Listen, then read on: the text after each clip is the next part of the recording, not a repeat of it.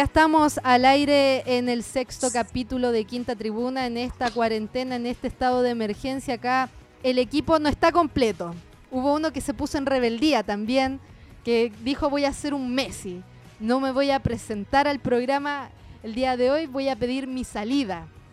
Vamos a ver si se la aceptamos también o si le ponemos alguna que otra traba. Bueno, no vamos a estar con Pierito Rivas hoy, pero está ya el equipo titular eh, el equipo que nos acompaña todos los días viernes. Eh, saludo a Juancho, que está tras bambalinas, que nos pone al aire que está siempre preocupado de que estemos a tiempo para justamente compartir con todos nuestros seguidores. Paso a saludar primero a Piero Irala. ¿Cómo estás, Piero? ¿Ganaste la apuesta? La visión hacia el futuro. Messi se queda. Y lo de Suárez todavía, yo creo que también la voy a acertar, ¿ah? porque está, hay rumores que está ya muy cerca de la Juventus. También hemos tenido fútbol eh, esta semana. Ya arranca la próxima fecha a partir del lunes, creo, y también el, siguiente fin de semana hay fecha, así que hay mucho de qué hablar. Así es, eh, tenemos harto material. Eh, vamos a escuchar también ahí algunos extractos de esta entrevista interminable que dio el Lionel Messi. Tuvo expectantes a todo el mundo durante mm, una semana entera. Estábamos viendo a dónde se iba a ir, si iba a cambiar de camiseta.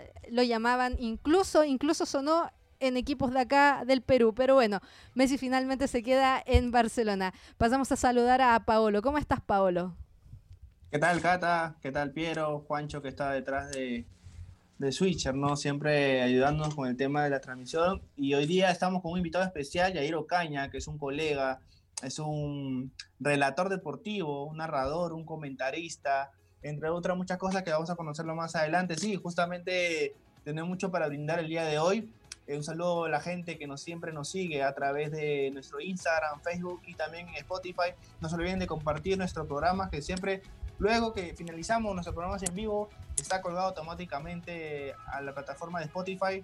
Y hoy sí, cumplimos sexto programa mediante esta plataforma y tenemos mucho para brindarles, ¿no? Sobre los resultados de la fecha 9 del torneo de apertura, eh, los partidos que se dieron, también tenemos Liga de Naciones de la UEFA, eh, peruanos en el extranjero, hay fichajes y mucho más, ¿no? También sobre la próxima fecha que se va a jugar el día lunes, como Piero Irala mencionó, ¿no? Así que, Cata, damos el pase a, nuestro colega Yair Ocaña. Así es, bueno, tú ya lo presentabas. Eh, bienvenido, gracias por estar con nosotros, Yair.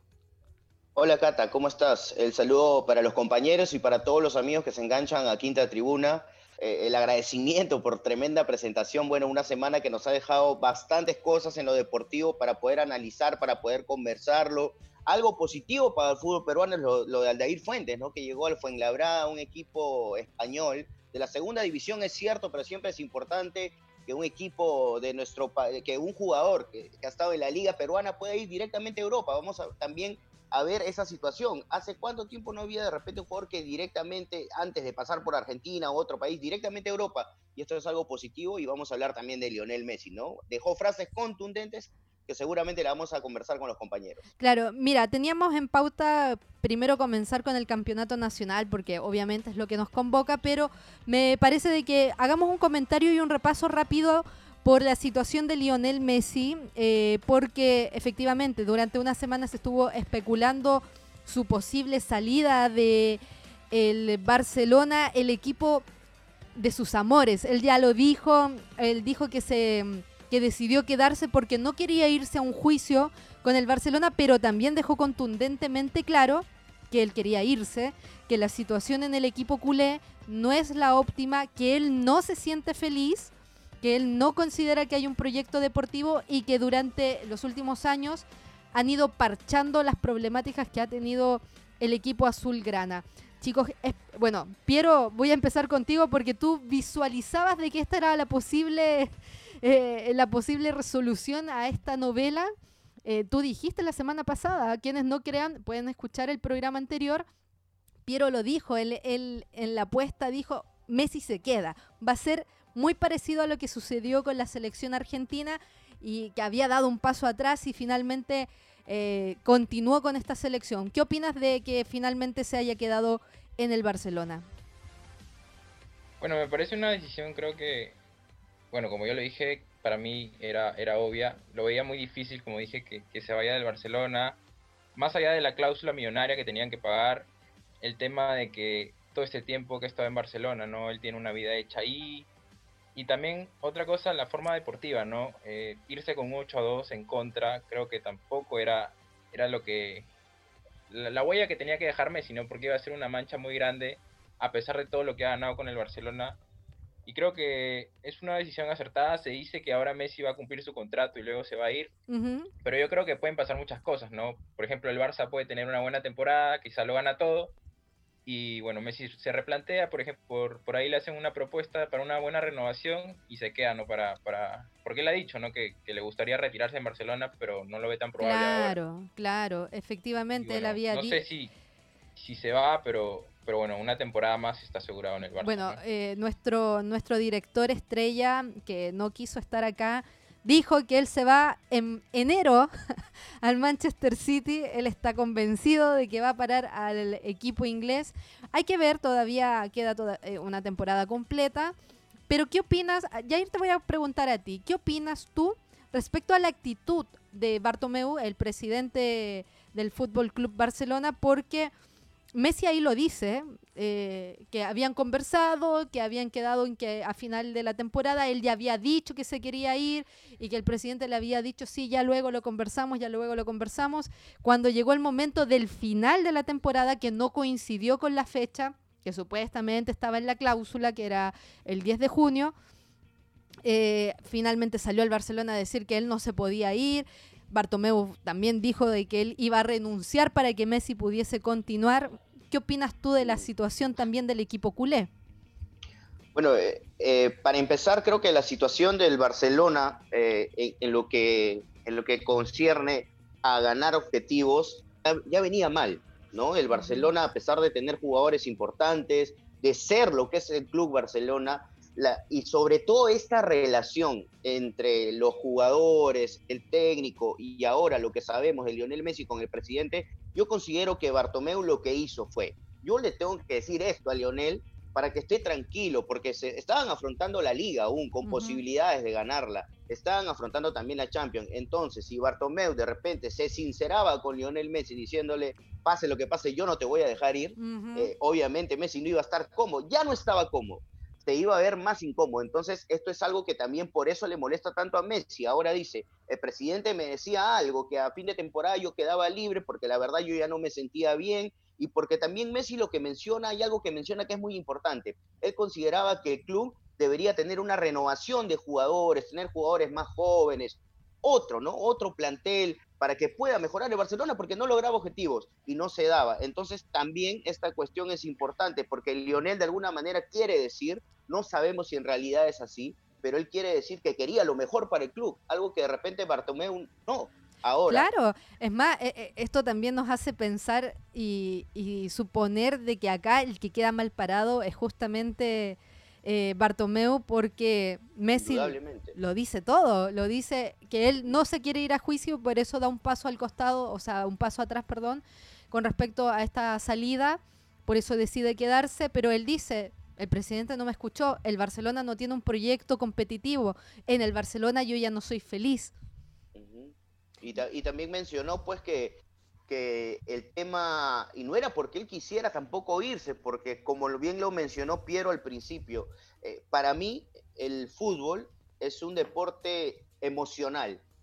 Tú puedes estar eh, en el mejor club ganando el mejor dinero, pero si no te sientes bien, eh, buscas la manera de repente de irte, ¿no? Es, por ejemplo, sin ir muy lejos. es muy criticado André Carrillo por estar en ese en el Algilay pero él se siente bien, se siente feliz, se siente tranquilo, logra campeonatos y está. Y yo creo que uno está donde se siente bien. Ahora, lo de Lionel Messi, ahora puede estar incómodo, pero bien lo mencionó Piero, si logra cosas de acá a fin de, a, fin de temporada, de repente se queda. No sabemos porque el, el, fútbol es emocional. Si está bien, está tranquilo y también por el hecho de que su familia está muy acostumbrada a España, es toda una vida en España, es probable que, así como algunos piensan que de todas maneras se va, yo pienso que si logra algo importante, se queda definitivamente en el Barcelona ya a terminar su carrera.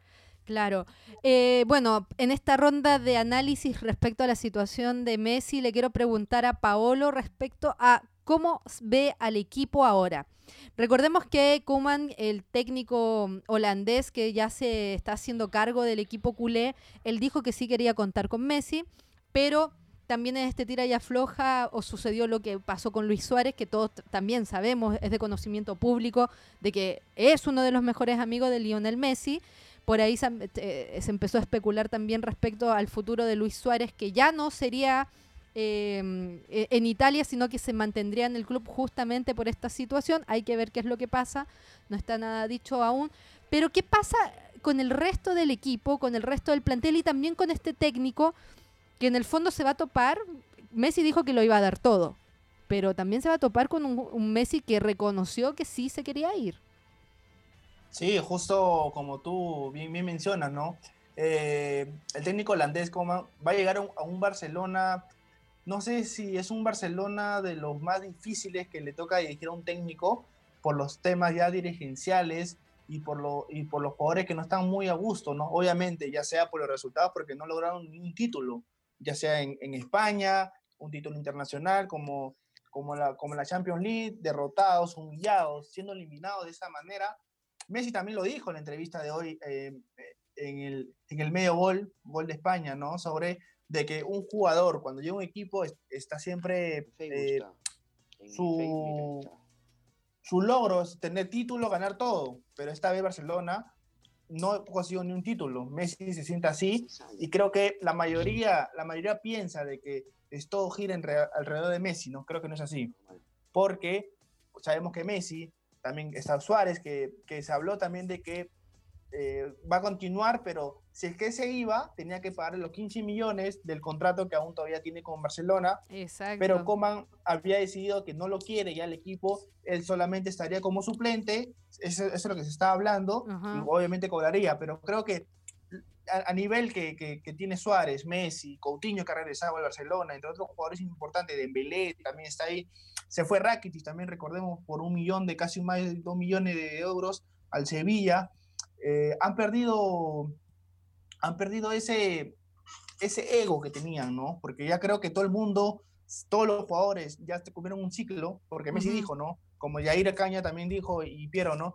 Ya, ya habló con el, con el mismo presidente de que a fin de temporada se iba a retirar del Barcelona porque iba a conseguir nuevos proyectos, no había conseguido ni, ni título de la, de la, Liga Española ni la Champions League. Y creo que lo que hace el, el, dueño de Barcelona no es que no haya, Messi mismo recalcó, ¿no? De que no cumplió su palabra porque Messi ya quería irse por los... días él estaba cansado, como se dice. Ella estaba, él, quería buscar otros, ya otra, otros aires, pero justamente él, él, también conforma su familia, ya sus hijos también tienen ya su vida hecha en Barcelona, le digo que su esposa, su entorno, pero bueno, son cosas del fútbol obviamente no quería perjudicar al propio Barça, porque si se iba, se iba a un juicio y obviamente hay millones por medio. Pero bueno, son, son, son siempre son temas de dinero cuando un jugador siempre se quiere ir, cuando no se siente a gusto, pero como ya ahí recalca, ¿no?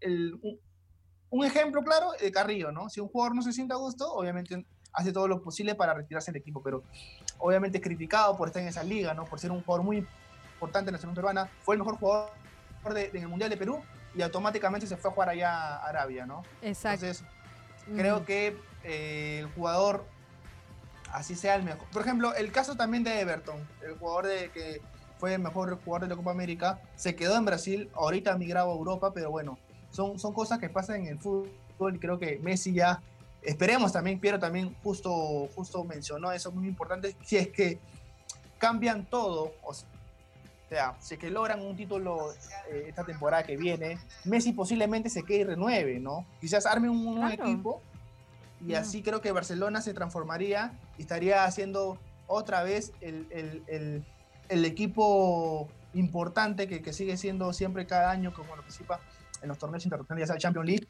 y, bueno, y, estos otros torneos, ¿no? Que también participa en Barcelona. Pero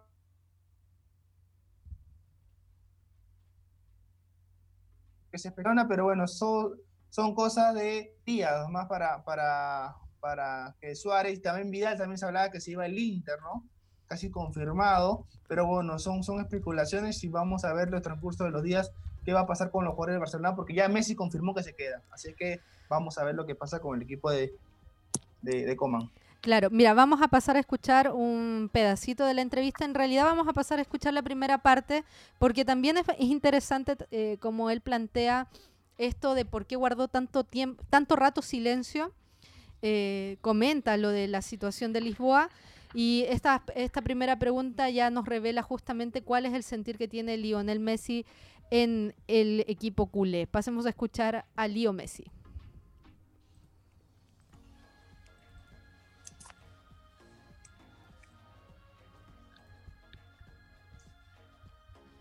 Hola Leo, pues eh, encantado de estar aquí contigo. Eh, sobre todo, muchas gracias por atendernos. Sé que son unos días complicados, pero la primera pregunta es, obvia, porque mucha gente se lo pregunta en la calle.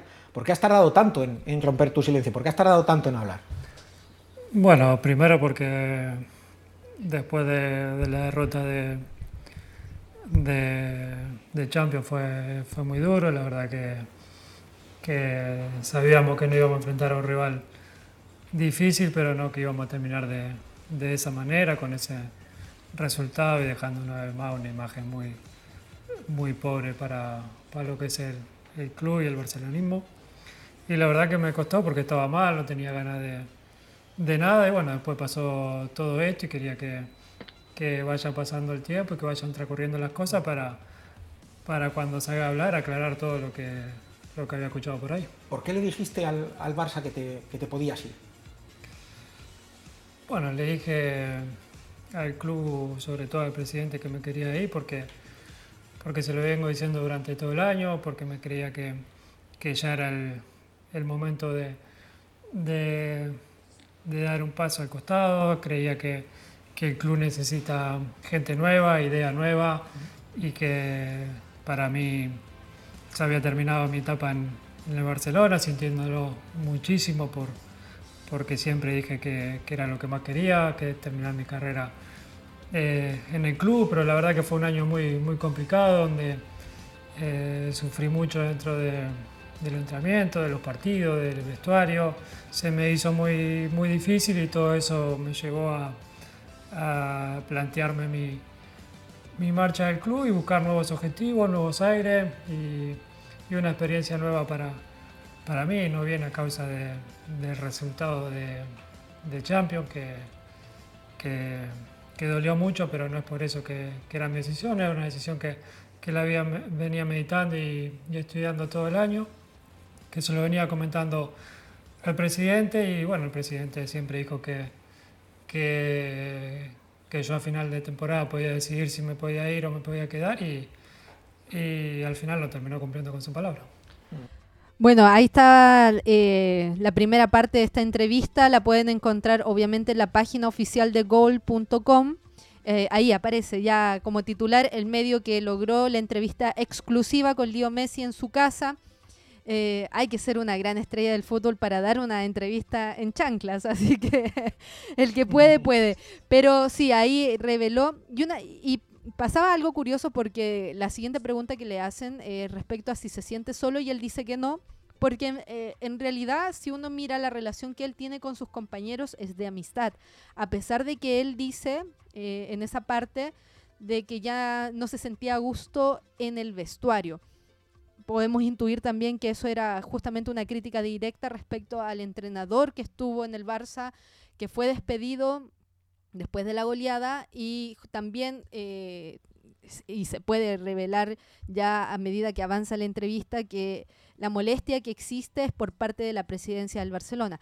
Vamos a ver también si eh, e, este club deportivo eh, con sus socios terminan decidiendo cambiar también, votar por un nuevo presidente para ver qué proyectos deportivos pueden entusiasmar todavía a Messi, que hay que decirlo también, no eh, dudo mucho que de acá a un año, de acá a dos años decida retirarse porque da la impresión de que todavía tiene cuerda para rato, no ha sufrido grandes lesiones, así que es un jugador todavía que te da garantías. ¿Algún comentario adicional que quieran hacer respecto a esta situación de, Messi? Bueno, ah, hay, muchos, hay muchos comentarios eh, que considero injustos eh, como ya englobando lo, que es toda esta situación de, la novela de Lionel Messi y el Barcelona, es que se, se comenta que, que, ya es un jugador que, que, ya está para el retiro, que ya no es el mejor del mundo, que es un engreído. También se le juzga un montón en lo que es la selección. Y, pero bueno, para hablar puntualmente del Barcelona, el Barcelona, hasta antes de que llegue Lionel Messi al club catalán, había ganado cerca de 44 títulos, si no, si no me equivoco exactamente. Por ahí está el, promedio. Desde que él llegó hasta ahora, ganó 34. Entonces, qué importante es tener un jugador como Lionel Messi. Para mí es el mejor del mundo y se respeta si para otros no. Eh, para mí lo es. Más allá de que repente con Argentina no, no pudo lograr lo que él quisiera. Eh, el, fútbol es un colectivo, el fútbol no es uno. Y entonces hay muchos que dicen, no, este, por ejemplo, ¿no? Eh, pero pero Cristiano Ronaldo, Cristiano Ronaldo tampoco no es que ha ganado algo tan importante con, con Portugal más allá de la Eurocopa, ¿no? tampoco no es que, que ha logrado que, que, el equipo se consolide y que sea una potencia europea, porque no lo es. Entonces, creo que hay, mucho, hay mucha envidia a veces por cuando, cuando alguien es talentoso y tiene lo que tiene Messi. Ahora, yo no estoy de acuerdo tampoco que un jugador sea engreído, por más bueno que sea, pero esto no es una cuestión de, de ser engreído, me parece que, que, tiene todo el derecho, si, ella no se siente a gusto, de querer marcharse. Ahora, si ya decidió quedarse, con todo esto que ha hablado y con todo lo que se especula, yo no sé qué tanto le va a servir al Barcelona que Lionel Messi permanezca en el club. Honestamente, sobre todo por las frases que Cata nos acaba de mostrar. O sea, eh, es como que si yo, yo me quedo por obligación, no, no en realidad porque quiera quedarme, ¿no? Entonces, ¿qué tanto puede funcionar ahora Lionel Messi en el equipo? Más allá de un nuevo entrenador y, y, y, y es más, se van sus amigos, ¿no? Como así lo dice. Claro. Eh, va a ser eh, importante ver cómo va a ser justamente la relación ya en los próximos días, en los entrenamientos, cómo se va a manejar con Kuman, eh, cómo va a relacionarse con sus nuevos compañeros, los que ya están llegando al equipo, y también cómo se va a sentir una vez que ya podamos tener definida la, la situación ya sabemos se fue Rakitic, se fue Vidal, que también eran, no eran cercanos, cercanos, pero sí se les notaba eh, de, de, cierta forma una amistad. Eh, si se va Suárez, el, el, Suárez es el pilar de, de, de, amistad que tiene Messi en el Barcelona actualmente. Sí, justo, sí. no sé si han visto esa serie Netflix del Barça que, que entran al vestuario, hacen una seguida la temporada pasada. Se ve, ¿no? Esa amistad que hay entre los jugadores, entre Suárez, Alba también, que van, se visitan entre ellos, entre sus familias, son muy cercanos. Uh -huh. Y también en, ese documental se ve cuando eh, el Liverpool le mete cuatro goles al Barça y lo elimina de, de la Champions. Uh -huh. Y igual había una buena relación, luego el Barça campeonó la liga y, y, se mantuvo, ¿no? Esa buena relación. Y bueno, no, de repente ha pasado algo más en el vestuario, no solo es el técnico, de repente jugadores también, no puede ser que haya, que el grupo esté roto, ¿no? Como se dice. Y bueno, va a ser difícil ahora que el Barça se recomponga, ¿no? Porque ahora sí el vestuario con Messi así jugando por obligación, como él lo dice, veremos cuánto puede afectar esto su rendimiento, ¿no? Y también lo que lo que puede hacer con la selección argentina, ¿no? Porque el mejor Messi no va a estar con la y selección. Sabes, y saben qué pasa es que hay algo que también debemos considerar, ¿no? Eh, es verdad que superaron la, la, situación del partido con Liverpool, que, que Piero lo, lo acaba de recordar, pero es muy distinto perder 4-0 a recibir 8. Es, Exacto. 8 goles es algo que tú como profesional, poniéndonos en los pantalones de Messi, siendo el mejor del mundo, yo jamás me voy a imaginar que voy a recibir 8 goles. Sí. Imagínense, o sea, es una claro, situación no, pero, aislada, ¿no? Pero ganar 4-1, si no me equivoco, de local, o sea, ya ah. tenía ya sí. tenía un paso ya hasta en la siguiente fase, no. ¿no? Y también venía de ser eliminado de una manera similar por la Roma, ¿no? No es... Eran dos golpes casi similares, ¿no? Pero lo supieron, lo supieron llevar, ¿no? Justamente, Ahora ya venían varias cosas, pues no, perdieron la liga también, pues había perdido la liga sí. y ya, ya no era solamente una cosa. Justamente eh, en, con Messi en cancha nunca habían recibido más de cinco goles el Barcelona, ¿no? Mm. Y creo que lo que lo que hizo el Bayern de Múnich, ya hablamos mucho del Bayern, ¿no? Es un equipo que superó todas las expectativas en, en la UEFA Champions League de esta temporada creo que es eh, merecido ganador, pero bueno, hablando un poco del tema de Messi, él dice, ¿no?, de que es hincha de Barcelona, todos sabemos eso, pero a la hora que menciona hoy día la entrevista, se contradice un poco, ¿no?, porque obviamente está, va, va a seguir en Barcelona, pero como un tema de compromiso, ¿no? No, no que sea hincha de Barcelona, suena así, ¿no? De que va, va a estar, bueno, jugando la temporada por compromiso, va, va a ver si consigue logros o no. Pero bueno, vamos a ver lo que pasa con Messi, porque también fue igual con el caso de, de, Argentina también. Eh, cuando quedó eliminado de, de, Copa América, decidió retirarse de la selección. Finalmente hablaron con Messi, Claro. Y, obviamente continuó, ¿no? Pero bueno, creo que no se han creído, solamente que obviamente un jugador se frustra cuando no consigue nada. Porque Barcelona este año no consiguió nada de título, para nada, ya sea título de la Liga 1, la Liga 1 de España, la Copa del Rey, eh, Copa Champions League.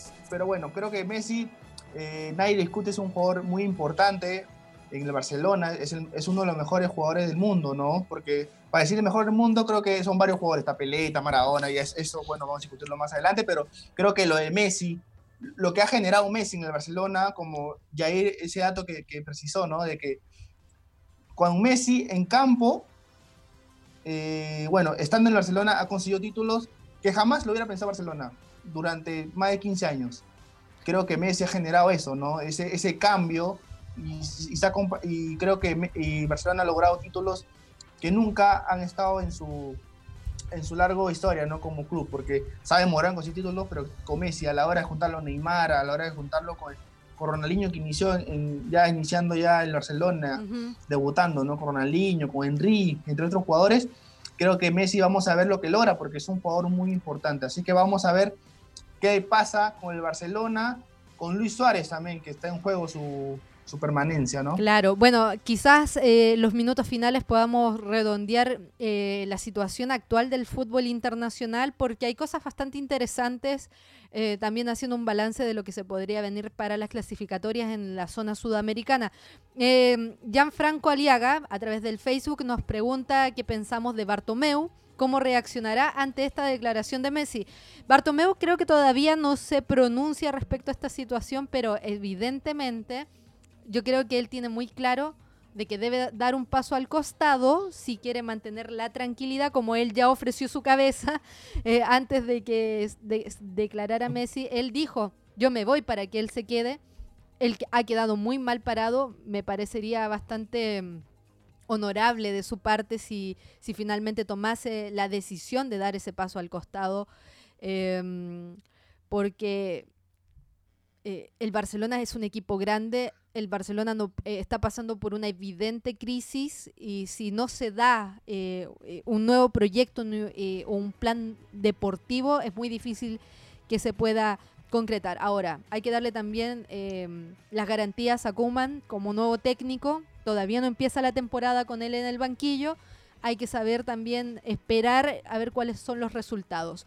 También, mira, Fernando Ipanaque nos dice falta Piero Rivas. El público pide su opinión sobre Messi. Bueno, Pierito compartió su opinión a través de sus canales personales. Él lo único que le dice es que se va. ¿Cómo fue el mensaje? Messi, ándate viejo del Barça. Ah, viejo, ándate. Claro, así como amigo, ándate del Barça. No te merece, Cristiano Ronaldo es el mejor. Mezclando peras con manzanas siempre, nuestro perito. Bueno, gracias a todos por comentar a través del Facebook. Recuerden, pueden hacernos sus comentarios mientras estamos haciendo el programa, seguirnos a través de eh, nuestro Instagram, donde siempre estamos publicando noticias, y obviamente para escuchar eh, el programa de la semana a través del Spotify. Bueno, vamos a cerrar un ratito. Eh, en realidad candidato nuevo a la presidencia del Barcelona, los movimientos, o sea, de los clubes, eh, los temas dirigenciales, yo tengo entendido, en Barcelona se eligen por votación de los socios del club, así que en realidad no sabría bien porque no tampoco se ha hablado de contrapartes fuertes que puedan eh, justamente empezar a proponer ya eh, candidatearse para la presidencia. Vamos a estar atentos, obviamente, para ver si hay cambios, pero primero lo primero, Bartomeu tiene que dar la cara también ante esta situación. Bueno, chicos, vamos a volver a nuestro territorio para hablar justamente del fútbol nacional porque se sigue jugando el torneo local.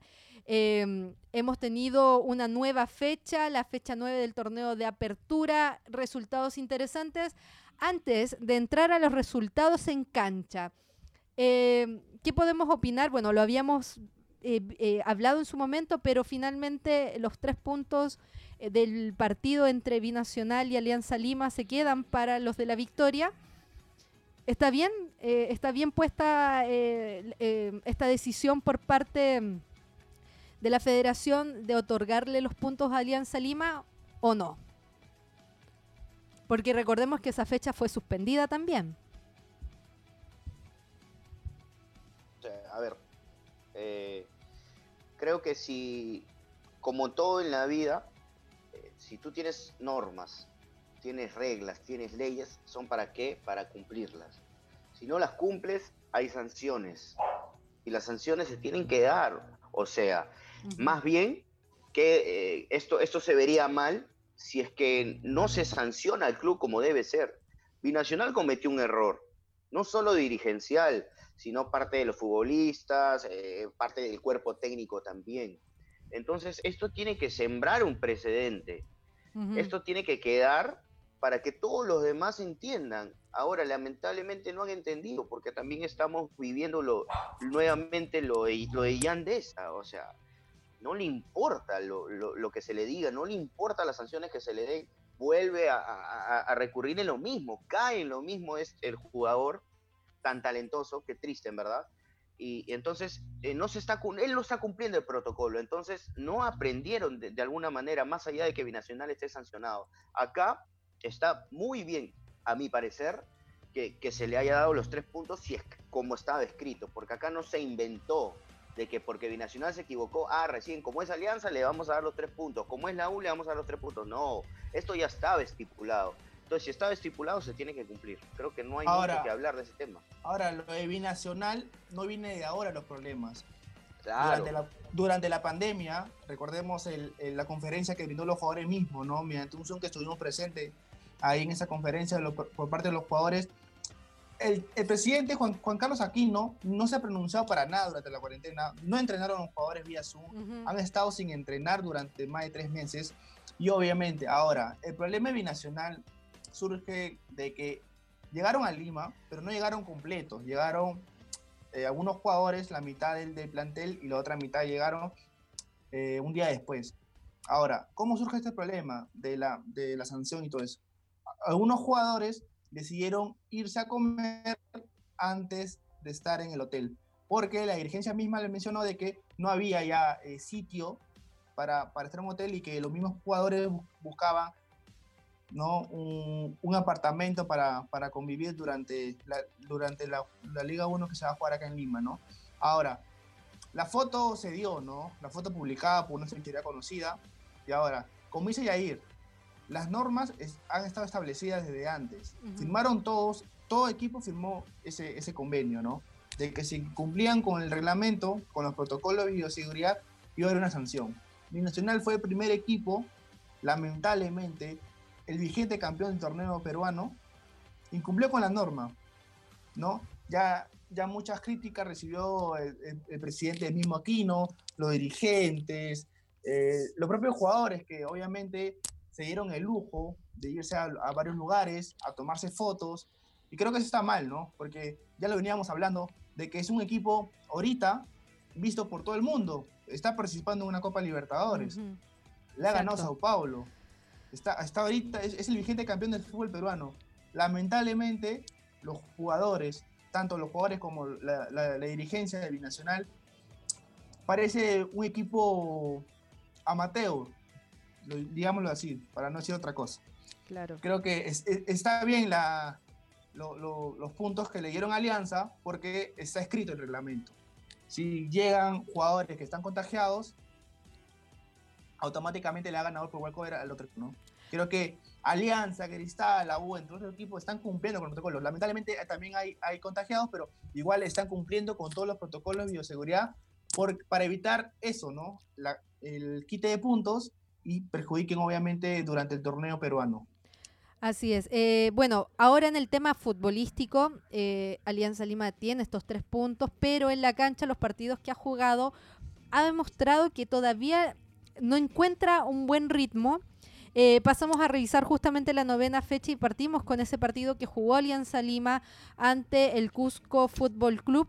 Em, el equipo de la Victoria logró un magro empate ante el equipo cusqueño. ¿Qué opinan eh, de este resultado, de este partido? ¿Lo planteó mejor el Cusco o Alianza Lima todavía no logra poner engranaje ahí a, sus nuevos jugadores? Considero, Cata, compañeros, que, que es difícil analizar el partido de Alianza con Cusco FC porque definitivamente cambia demasiado después de la mala expulsión de Rinaldo Cruzado. A raíz de que Rinaldo Cruzado, que es el que maneja los hilos en esta, en esta temporada, que Mario Salas está a la cabeza del equipo, o sea, todos los balones, todo, todo circula por Rinaldo Cruzado. Entonces, analizar un poco este partido va a ser complicado. De repente, si nos vamos un poquito más atrás a ver el partido con Cristal, se ve, se ve alguna idea, pero falta tiempo considero que le falta trabajo a ese equipo porque los jugadores los tiene y eso no, no hay que ser vidente para darse cuenta y el entrenador también. Me parece que es cuestión de tiempo. Ahora, ¿qué tanto le pueden funcionar estos jugadores para el estilo de que quiere Mario Salas? Es lo que también tendríamos que ponernos a analizar. Sabemos que es que Mario Salas busca siempre tener un equipo con bastante dinámica, siempre busca ser protagonista. Él no espera como de repente pasaba con Pablo Bengochea y hace muchos años Alianza estaba acostumbrado a eso. Mario Sala sale a proponer. ¿Tiene los jugadores para proponer? Considero que sí, pero de repente por ahí hay alguna otra opinión. Ahora yo creo que lo de Alianza es tiempo y analizar un poco este partido va a ser complicado. Nuevamente lo menciono por la situación de Reinaldo Cruzado y también hay que, hay que resaltar que la figura de ese partido fue Víctor Hugo Carrillo, con una muy mala, muy mala, muy mala actuación. Sí, justo lo que, lo que hace Mario Salas, ¿no? Eh, creo que todo el mundo eh, conocedor de fútbol pero cómo, cómo hace su equipo, ¿no? Forma un 11, creo que con ese 11 se queda, pero igual a Alianza creo que le falta eso, ¿no? Y ahí recalca mucho eso, de que le falta organizarse bien al, cuadro blanquiazul. La, la expulsión también creo que no debió ser expulsado Renato Cruzado, porque eh, obviamente Carrillo siempre es un, es un árbitro, al igual que Diego Guaro, ¿no? este, muy polémico, pero bueno, creo que le, hizo mucha falta a Renato Cruzado esta expulsión al cuadro de Mario Salas, pero igual, tiene a Mora, pero creo que le hace falta mucho a Yosinho Rey, ¿no? Porque igual lo demostró ante Cristal por la banda derecha, le falta eh, ese 10 a Alianza Lima para generar esas jugadas, para filtrar esos pases, porque el Pato Rubio, el chileno que ha llegado a Alianza Lima, para mí creo que le falta un compañero para generar esas jugadas y, y concretar los goles, ¿no? Porque él, espera mucho, él retrocede, recupera jugadas, pero creo que, lo que, lo, que, lo que espera Rubio es un compañero para que le filtre sus pases. Ahora, la saga central de Alianza Lima, tanto Quijada, el venezolano, como el Mudo Rodríguez, para mí hasta ahora son los mejores de Alianza Lima. Las sagas centrales de, Mario Salas, ¿no? Porque lamentablemente eh, Duclos se lesionó y el Mudo Rodríguez está de titular ahorita con, con, el, con el venezolano Quijada, ¿no? Pero igual, Creo que le falta en el medio a Alianza Lima un, eh, un, mediocampista de contención para generar esa jugada de un 10 también. Obviamente, Yosinho Rey no podido jugar por un tema de, salud, pero ya creo que es momento de, convocar a, sus jugadores para, para, generar, porque Alianza, desde que inició el torneo, no le dio muy bien, ¿no? A, Alianza Lima, que estaba peleando el título, se le está alejando un poco eso, llegar arriba a la tabla, pero creo que Mario Sala es un técnico que conoce mucho el fútbol peruano, ¿no? Eh, ha tenido jugadores importantes eh, por el lado de Rubio, por el lado de Bayón, que lo conoce también bastante en otros equipos que ha estado. Pero creo que Alianza este año también, ya lo hemos mencionado en varios programas de nosotros, tiene un plantel para, para eso, ¿no? Para, para, para conseguir títulos nacionales y quién sabe también título internacional peleando en la Libertadores, que recordemos que también se va a jugar la Copa Libertadores, hay dos equipos peruanos Binacional y Alianza Lima, que más adelante vamos a mencionar sus partidos, porque ya en menos de dos semanas van a debutar, van a reiniciar el torneo de la Copa Libertadores. Así que, volviendo al tema de Alianza Lima, eh, por, por, la, por la hinchada blanqueazul, ¿no? Que, que espera algo de Mario Sala desde que llegó, porque estaba acostumbrado al pelotazo con Pablo Bengochea. Eh, con los pues uruguayos que siempre le filtran ese pase. Creo que Mario Sala le ha cambiado ese chip, ¿no? Esperan mucho porque están muy ansiosos pero igual el, eh, el equipo parece que, que, no rinde, ¿no? Porque Ascuez lo vemos, lo vemos un poco perdido en, los partidos que ha estado jugando de titular Ascuez. Ya se fue Fuente, no ha estado también presente. Fuente también hizo mucha falta, pero ahora ya Fuente firmó por el equipo de España en la segunda división, pero creo que Mario Salas, eh, creo que le falta tiempo, ¿no? Como dice Yair, le falta un tiempo para, para buscar ese equipo y quizás también pelear el título nacional. Claro, antes de darle el paso al pase a Piero, José Antonio Quiñones eh, nos comenta aguantar el cero en el arco con un hombre menos por más de una hora me parece meritorio. Salas tiene dos partidos con Alianza, crédito tiene. Por ahí puede ser cierto de que en el fondo, dado que a Mario Salas ya lo conocemos, tiene pasado en Cristal, tiene pasado en el fútbol eh, peruano, eh, no es un hombre desconocido, por ahí le, le, estamos exigiendo un poquito más, ¿o no? ¿Qué, qué me puedes decir, Piero, por ejemplo, con este, con este asunto de, de, de la figura de Salas como técnico? Sí, creo que, bueno, como dices, este, Cata, Mario Salas conoce lo que es el fútbol peruano, pero tiempo, o sea, ya tiene varios partidos. Creo que Alianza fue uno de los equipos que jugó más amistosos y, bueno, hasta ahorita no, no encuentra bien la fórmula, ¿no? Para, para los jugadores que tiene y poner el estilo que le gusta, ¿no? También más allá de el rendimiento colectivo, creo que individualmente también hay jugadores que están muy bajos por su rendimiento, ¿no? Tipo Ascuez, este, Alexi Gómez y también el caso Butrón, ¿no? Que, o sea, tapando, tapa muy bien Butrón, pero creo que le está costando mucho jugar con los pies, ¿no? Que, es algo que le gusta a Mario Salas. En ese partido se le veía, se le daban la pelota y se le complicaba en algunas jugadas para, para salir jugando, ¿no? Como le gusta a Mario Salas. Y también otro detalle es que Alianza tuvo mucho fuera de juego en este partido. Creo que más mm. por, por falla de ellos que por mérito de Cusco, ¿no? Es algo que también se tiene que corregir porque la mayoría de jugadas de ataque terminaban en fuera de juego y creo que Alianza pateó cuatro veces al arco o dos, no, no recuerdo bien, pero hay muchas cosas que corregir. Así es, bueno, eh, el equipo de la Victoria todavía tiene eh, mucho trecho que recorrer. Eh, Mario Salas, dos partidos oficiales, si bien, como dice Piero, tuvo varios partidos amistosos en la previa. Eh, jugar justamente por los puntos es distinto. Vamos a pasar ahora a la vereda de al frente porque Universitario también se enfrentó a otro equipo del Cusco, al papá Cienciano, y tuvo un rotundo triunfo 3 a 1. Eh, ¿Qué podemos decir de, Universitario? ¿Ya empezó a consolidar el equipo? ¿Es el, eh, el evidente candidato para, para esta parte del torneo? Eh, considero que, Universitario ya es un equipo hecho, ¿no? Ya conocíamos lo que en primer lugar vino a proponer el profesor Gregorio Pérez. Les soy honesto, yo pensé que al, cuadro de la U le iba a costar muchísimo más el hecho de que no esté el profesor Pérez, pero me he dado cuenta que no es así. Es verdad que hay algunos jugadores que han, hay uno o dos jugadores que han cambiado, que ya lo vamos a ir conversando, pero se mantiene el estilo, se mantiene la estructura, se mantiene la idea. Universitario siempre sale a proponer y tiene jugadores, como así lo, menciona, lo mencionaba Piero. En Alianza hay jugadores que no están en su nivel. En la U la gran mayoría están en muy buen rendimiento y esto apoya para que el equipo funcione bien. Ahora, eh, si es candidato o no, eh, creo que lo vemos, ¿no? Si sigue ganando de esta manera, definitivamente es candidato. Eh, es, también por el hecho de que Alianza Universidad no ha vuelto de la misma forma como se fue, porque cuando, cuando acabó la primera parte, antes de la pandemia, Alianza Universidad era mucho mejor que todos los demás y Universitario era el que estaba por ahí, pero sin consolidarse aún. Ahora creo que ha encontrado esa consolidación. Pero eh, como regresando un ratito nada más al comentario de, José Quiñones que habló sobre eh, lo meritorio de aguantar 60 minutos con uno menos en el caso de Alianza. Para hablar de los candidatos, Sporting Cristal es un candidato y Alianza empató con Cristal. Ojo a ese detalle. Y, no es lo mismo un partido, creo, amistoso de preparación a partidos oficiales. Un partido con el mejor. Para mí, Cristal futbolísticamente es mejor que todos los demás. ¿ah? Más allá de que en la tabla de posiciones todavía eh, le esté costando porque tuvo un inicio poco auspicioso. Pero ahora Cristal se ha consolidado y está jugando muy bien. Ojo con Sporting Cristal, que yo lo veo como principal candidático futbolísticamente hablando. Ahora vamos a ver qué pasa. Pero que la U es candidato, definitivamente sí. Piero, ¿qué nos puedes decir? Sí, muy, eh, Cristal ah, creo que es el mejor equipo que ha tenido el arranque futbolísticamente.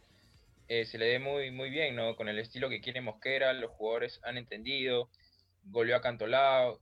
Pero de otro equipo que también me ha sorprendido es lo de Vallejo, ¿no? Que, que también, para mí, Vallejo, Cristal y la U son los tres candidatos para, para la apertura Y, y bueno, este ahora creo que Cristal no tengo entendido con quién juega, pero creo que, que es el candidato para, para ganar el, la apertura.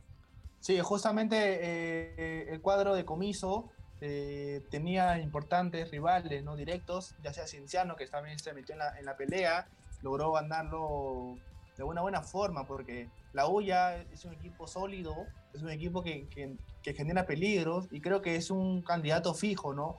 La siguiente fecha va a enfrentar a Alianza Universidad la post fecha va a jugar con Yacobamba, ¿no? Tiene rival directo que es Alianza Universidad, que también estaba que está peleando el título, pero creo que después de la pandemia le ha afectado muchísimo al cuadro guanuqueño. Iba muy bien antes de la pandemia, iba, iba invicto. Creo que le está costando muchísimo retornar ese fútbol, ¿no? Que tenía ese juego establecido. Pero creo que lo que hizo Comiso, eh, también estábamos en duda, lo hablamos muy bien también en el programa, si es que le, le, le iba a costar tiempo a la U eh, tener ese plantel que, que formó este técnico uruguayo Gregorio Pérez. Creo que la U ya es un equipo sólido, consolidado, ¿no? Por, por, ya sea Hover, la figura Hover, Barco, está el uruguayo, el goleador que, que vale Dos más Santos. de un millón de dólares, Dos Santos, Jonathan Dos Santos que vale más de un millón de dólares que posiblemente es, se vaya del cuadro crema, ¿no? Porque el, eh, eh, recordemos que está préstamo de la U, creo que lo, lo, que ha hecho Comiso con ese equipo eh, apunta para el título de apertura, ¿no? Igual aún todavía estamos hablando de ahorita, pero creo que faltan muchas fechas. Todo se puede, todo puede pasar en, en este torneo peruano. Creo que Cinciano también no, no jugó muy bien, a pesar de, que iba ganando. Pero bueno, creo que la U eh, es un candidato fijo para mí, para, para ganar el torneo de apertura. Sí, creo que el, el partido con Alianza Universidad es, es, clave, ¿no? Porque es rival directo. Creo que ahorita está la U le lleva creo que dos puntos o tres. Y creo que ganando ese partido ya se podría hablar más serio de, de que la U sería serio candidato, ¿no? Para, para ganar en la apertura. Ojo que, que es, muy pro, es muy probable que, que, vuelva Jack Durán, ¿no? Así que sí. Es, es, un jugador que, que, estuvo en todos los partidos de Alianza Universidad en la primera parte del campeonato, eh, previo a esta situación que estamos viviendo del COVID, y ahora vuelve, ¿no? También es verdad cómo va a volver. O sea, viene una, tenemos, una lesión. claro, viene de una de lesión bastante complicada, pero es un jugador joven, ¿no? Y cuando uno es joven tiende a recuperarse rápidamente. Esperemos, esperemos, sí. que por el bien de Alianza Universidad y por Jack Durán, porque si seguía con, ese, con esa calidad que estaba demostrando, con ese rendimiento, esa continuidad, yo también creo que podía haber sido considerado para la selección, ¿por qué no? Porque hay muchos jugadores de los que hablamos en la primera etapa y, y han sido considerados, ¿no? Y, y, esperemos que Jack le aporte eso tanto en su beneficio como para el equipo de Guano. Ahora, ahora, otro equipo que también ha dado la sorpresa en este reinicio del campeonato es Manucci, ¿no? Tres victorias consecutivas, lo que está haciendo el cuadro trujillano. Creo que ha sorprendido muchísimo con el plantel y Guasabino, ¿no? Un, ex crema, un ex conocido de comiso. Está haciendo la figura de, de, del cuadro trujillano. Y también esperemos también por, por los equipos que, bueno, ellos están acostumbrados a jugar en, en, en, en su, su localidad, ¿no? En Trujillo, estadio lleno, con su gente y todo, pero creo que al, al jugarse acá en Lima, es un, es un torneo para todos igual, ¿no? Equitativo, pero igual no es lo mismo jugar en, que no sea tu cancha, ¿no? De local, ¿no? Pero creo que vamos a ver cómo cae el campeonato porque se vienen buenos partidos, eh, están ahí, están ahí con los puntos, ya sea Alianza Universidad, Ayacucho, Binacional, de propio universitario, Iseme también, Cinciano, Manucci, entre otros equipos ¿no? que están acabando el torneo de apertura y se vienen buenos partidos. Ya más adelante vamos a mencionar la próxima fecha que se juega el día lunes, ¿no? Eh, la fecha del torneo de apertura.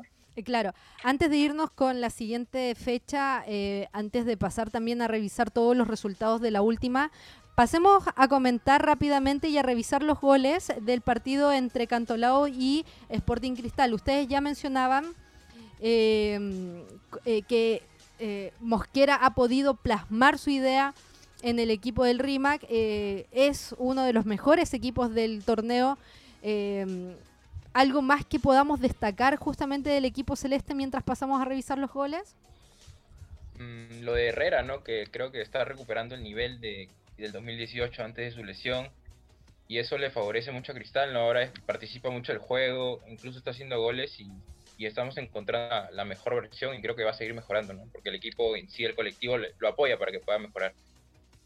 Definitivamente, ¿no? Y, otro, y otro que ha recuperado el nivel eh, es Christopher González, ¿no? Y Christopher González es un jugador importante con un buen nivel. Y lo ha logrado eh, en, estos meses, lo que le han servido para recuperarse, porque también eh, sabemos que tuvo una lesión fuerte y también le empezó a costar. Ahora, el aporte de los extranjeros, tanto de Corozo como de Marchán, está siendo importante. Son jugadores que, que, efectivamente son bien llamados refuerzos, porque hay otros extranjeros que llegan a los clubes peruanos y no aportan, o sea, no, te, no refuerzan, ¿no? Para, para, para hablar sobre la palabra, ellos sí, eh, le están sirviendo a Cristal. Eh, lo otro es que, que Busquera es un, es un tipo que, que cuando logra esa conexión con los jugadores, tiende a pasar lo que se está dando ahora, ¿no? que un funcionamiento adecuado. Eh, Cristal ha goleado eh, en, los tres, en los tres partidos que ha jugado, eh, excepto el de con Alianza, en los, dos ha goleado, ¿no? Y en todos ha anotado. Eso quiere decir que también está teniendo definición que es importante para, para un club que busca campeonar, que busca lograr algo importante. mientras se mantenga eso, en Sporting Cristal, la conexión de técnico-jugador, creo que es un fuerte candidato, más allá de que esté a siete puntos, pero aún faltan fechas. Cristal, Cristal para mí, futbolísticamente, es el candidato para llevarse el campeonato de apertura. Eso le faltaba a Cristal, ¿no? Tras la vuelta del torneo, eh, efectividad le faltaba a Cristal porque no le iba muy bien antes, llegaba, pero no de la pandemia.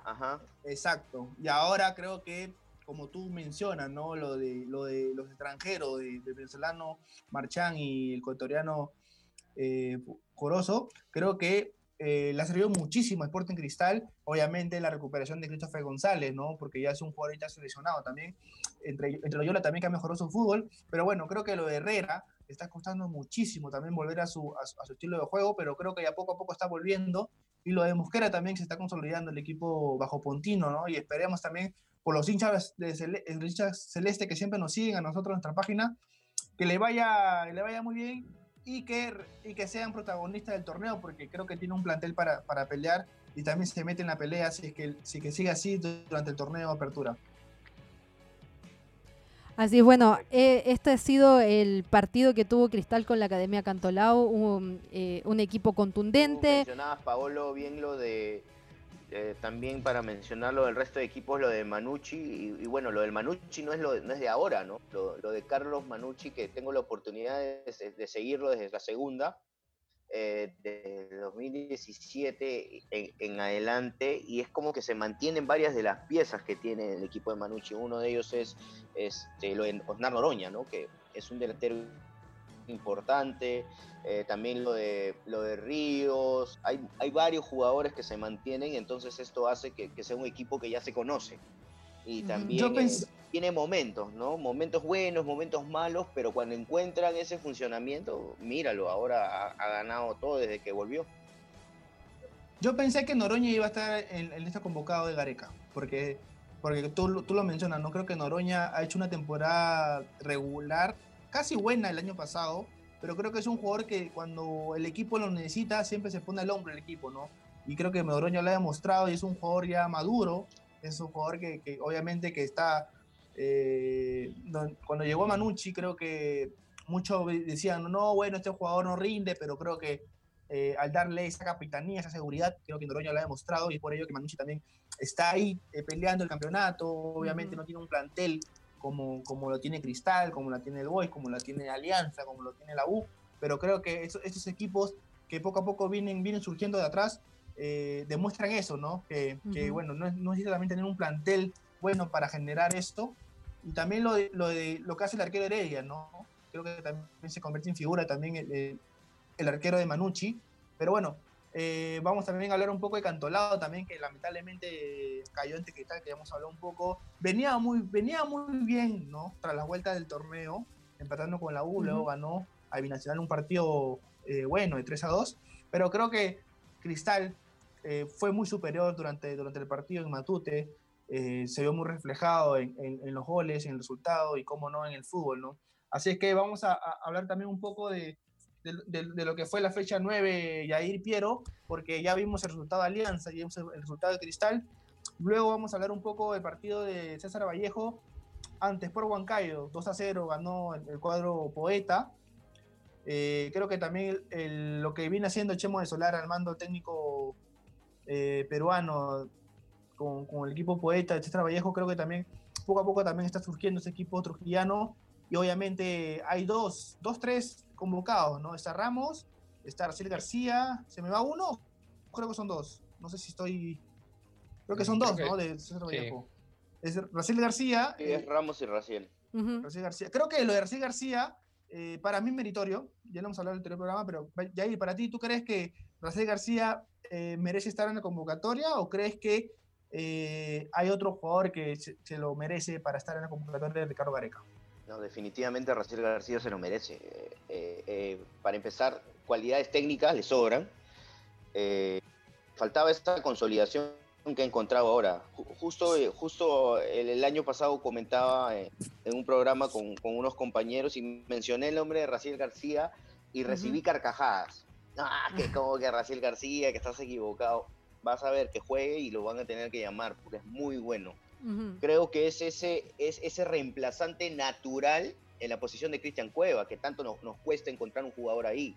Ahora, no, no estoy diciendo que sea Cueva, Raciel García, y creo que cada uno tiene sus cualidades, y, definitivamente por algo Cueva permanece en Europa, permanece en el extranjero, pero es un jugador muy importante, que si, si sigue así, definitivamente es un aporte, un aporte muy valioso para Ricardo Gareca y por eso lo ha llamado, él sabe y, y es un jugador que, que, que aún no, no, ha llegado a los 30 años, si es que no puede tener 27 años.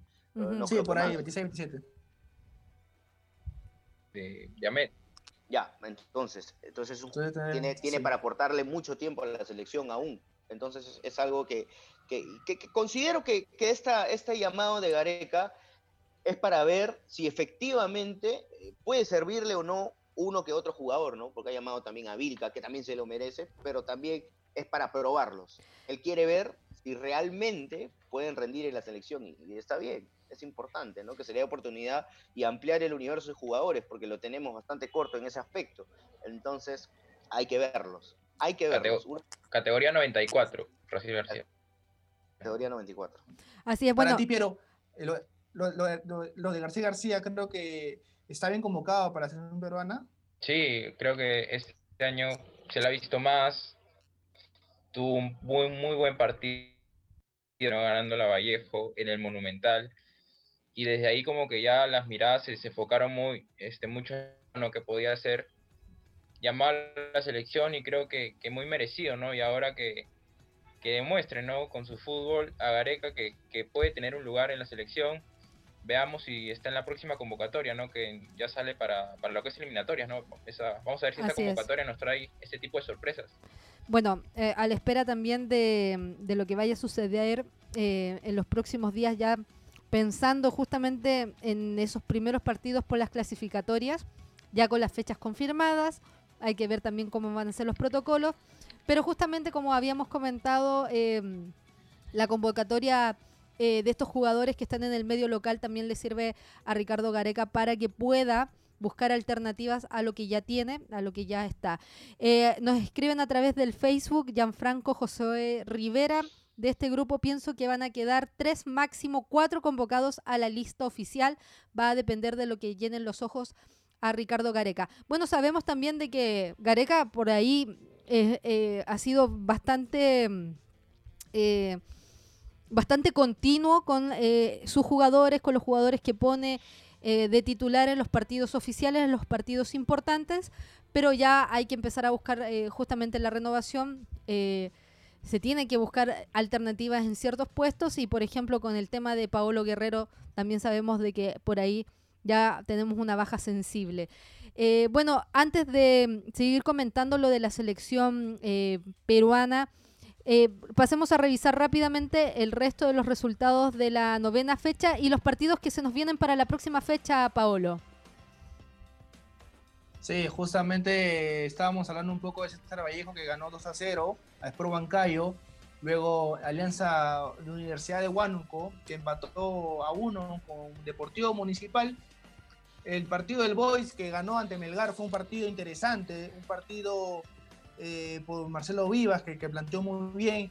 Creo que justo ganador del, del, partido porque creo que lo que hizo Riojas, y eso que el Boys tiene casi 7 u 8 bajas, pero igual está ahí peleando para, para, para no descender, no perder categoría. Creo que el, cuadro rosado tiene, tiene plantel para pelear porque jugó con, con jugadores menos de 23 años, un, un, equipo muy joven y de esa manera consiguió una victoria ante Melgar, que era el claro, claro candidato a ese partido, ¿no? Luego Carlos Stein perdió 1 a 0 ante UTC. Leonel San Martín empató a 0 con Binacional. Jacobamba logró una victoria también importante ante Atlético Grado de Piura. Y finalmente Ayacucho perdió ante Manucci, el cuadro trujillano, viene haciendo una campaña eh, eh, excelente, ¿no? Tras el inicio del, torneo Apertura, ya tiene tres, victorias consecutivas y se mete también en la pelea, quizás un cupo en la Copa Internacional. Así que luego vamos a hablar un poco de la fecha 10 que se viene el día lunes, ¿no, Cata? Así es. Antes, ¿cómo está la tabla de posiciones? Ya sabemos que con el triunfo que tuvo Universitario frente... El audio, el audio. Ah, me disculpo, perdón. Como estábamos diciendo, eh, queríamos revisar la tabla también porque después del triunfo ante Cienciano, Universitario es el único eh, puntero de esta mm, fase 1 del campeonato peruano. Eh, ¿Cómo está el resto de los equipos? ¿Cómo están los equipos de Lima? ¿Cómo está Alianza Lima también en esta tabla, Paolo? por el momento, el cuadro de Comiso se encuentra puntero, ¿no? Con, con 19 puntos. Eh, luego sigue Alianza Universidad con 18 puntos. El tercer puesto lo tiene Ayacucho Fútbol Club, que en la, anterior fecha estaba puntero, pero obviamente por los resultados, el cuadro crema y por los goles que, metió ante Cinciano se pone líder. Y el cuarto puesto está Cinciano. Esta tabla hasta el momento lo, lo lidera Universidad de Deportes, segundo Alianza Universidad de Huánuco, tercero Ayacucho, quinto Manucci, sexto Deportivo Binacional que perdió ese, ese puesto arriba, ¿no? Y se pone a mitad de tabla. Continúa César Vallejo con el puesto 7 con 13 puntos. Cusco Fútbol Club se encuentra en el puesto 8. Cantolao puesto 9. Sporting Cristal sigue subiendo de puesto, está en el puesto 10 con 12 puntos. Y Alianza Lima, tras los puntos obtenidos ante Binacional por la resolución que salió por la parte de la Federación Peruana de Fútbol, se encuentra en el puesto 11 y sale de, de la posición baja, ¿no? que, que, venía obviamente por los resultados que no le viene favoreciendo al cuadro de, de, de, Marcel, de Mario Salas y se pone en el puesto 11 con 12 puntos. Lo sigue Sport Huancayo en el puesto 12 con 12 puntos al igual. UTC tiene 12 puntos en el puesto 13. Deportivo Municipal está en el puesto 14 con 11 puntos. De igual manera, Fútbol Club Melgar se pone en el puesto 15 con 11 puntos. Sport Boys, tras la victoria ante Melgar, se pone en el puesto 16, sale la tabla de, descenso con puntos. Y los cuatro últimos equipos de San Martín, con 9 puntos, en puesto 17. Carlos Stein, puesto 18 puntos. Deportivo Yacobamba, penúltimo, con 7 puntos. Y finalmente, Atlético Grau de Piura está en el puesto último de la tabla del torneo Apertura de Fútbol Peruano Fase 1. Así es que Igual vamos a ver cómo, cómo quedan los resultados de la fecha 10 que se juega el día lunes. Eh, no sé si lo menciono o más adelante. Sí, sí, vamos de inmediato con eh, la programación para la décima fecha del fútbol peruano. Partimos el día lunes, ¿cierto? ¿No va a haber fútbol el fin de semana entonces? No, no hay, no, hay no, el lunes arranca. para nada. El lunes arranca muy temprano, 11 de la mañana. Fútbol Club Melgar recibe Alianza Lima en el Estadio Gallardo, un lindo partido, porque vamos a ver el cuadro de, Mario Salas, ¿no? Que, que, que, campo, un medal que viene una derrota ante Sport Boys y sigue peleando también en la, mitad de tabla. Luego, un y cuarto de la tarde, juega Universitario de Deportes, recibe Alianza de Huánuco en el Estadio Nacional, un y cuarto, un lindo partido, rivales directo, ¿no? Que están peleando el torneo de apertura. Así es que vamos a ver lindos partidos el día lunes, 7 de septiembre, inicia la fecha 10 del torneo de apertura. Más adelante, 3 y 30 de la tarde, juega UTC Cajamarca ante Sport Boys en el estadio Alberto Gallardo. Otro lindo partido, ¿no? Que Boys también está, está peleando ahí en la baja está subiendo poco a poco y esperemos por los hinchas rosados, ¿no? Que consigan una victoria al igual que el cuadro cajamarquino. Y finalmente cierra la fecha de lunes a las 6 de la tarde, Deportivo Binacional ante Cienciano en el Estadio Nacional de Lima. Que son los cuatro partidos que se juegan el día lunes 7 de septiembre. Y el día martes 8 de septiembre continúa la fecha 10 del torneo de apertura e inicia muy temprano, 11 de la mañana, Sport Huancayo ante Carlos Stein en el Estadio Miguel del Callao. Posteriormente, 1 y cuarto de la tarde, Cusco Fútbol Club recibe Cantolao en Matute, 1 y cuarto de la tarde. Luego, 3 de la tarde en punto, Deportivo Municipal recibe Deportivo Yacobamba en el Estadio Miguel Y finalmente, 6 de la tarde, a Manucci recibe a César Vallejo en el Estadio Matute. Este partido también interesante, son, son eh, como se dice, clásico, ¿no? Clásico del norte, clásico de Trujillo, entre Manucci y César Vallejo, 6 de la tarde en el Estadio Matute. Y finalmente, miércoles 9 de septiembre, cerramos la fecha con dos partidos. 1 de la tarde juega, juega, juega Sporting Cristal ante Universidad San Martín en el estadio Iván Elías Moreno de Municipal. Ese estadio por confirmar, ojo, porque va a ser la primera vez que se va a jugar en, un partido en ese estadio nuevo del, cuadro municipal, pero aún está por confirmar. Vamos a ver si va, si va, si va, se va a jugar ahí o en el Estadio Nacional. Posteriormente, 3 y 30 de la tarde, Atlético Grado recibe a Ayacucho Fútbol Club en la videna de la Federación Peruana de Fútbol. Son los partidos de la fecha 10 del torneo de apertura. Así es que igual tenemos noticias sobre el cuadro de la U. El estadio, el estadio Monumental posiblemente eh, sea también otro, otro estadio para jugarse la fecha, el torneo peruano. ¿no? Igual está en remodelación, está ahí coordinado con la gente de la federación misma para ver los protocolos de bioseguridad y que también se sume a los, a los estadios jugados en Lima, el torneo peruano. Así es. Bueno, lo habíamos comentado eh, ahí un poquito justamente hablando eh, de el actual, del vigente campeón del fútbol peruano binacional y también de Alianza Lima, porque lo que también se viene en agenda y lo que ya hay que empezar a considerar para los entrenamientos, para el calendario, son los partidos por Copa Libertadores. Eh, tenemos confirmado la fecha, eh, esperemos que se puedan concretar los partidos. También sabemos de que se tienen que cumplir todos los protocolos. Los equipos ya deberían estar haciendo las gestiones correspondientes. Y eh, Binacional va a recibir a la Liga Universitaria de Quito el 15 de septiembre en el Estadio Nacional.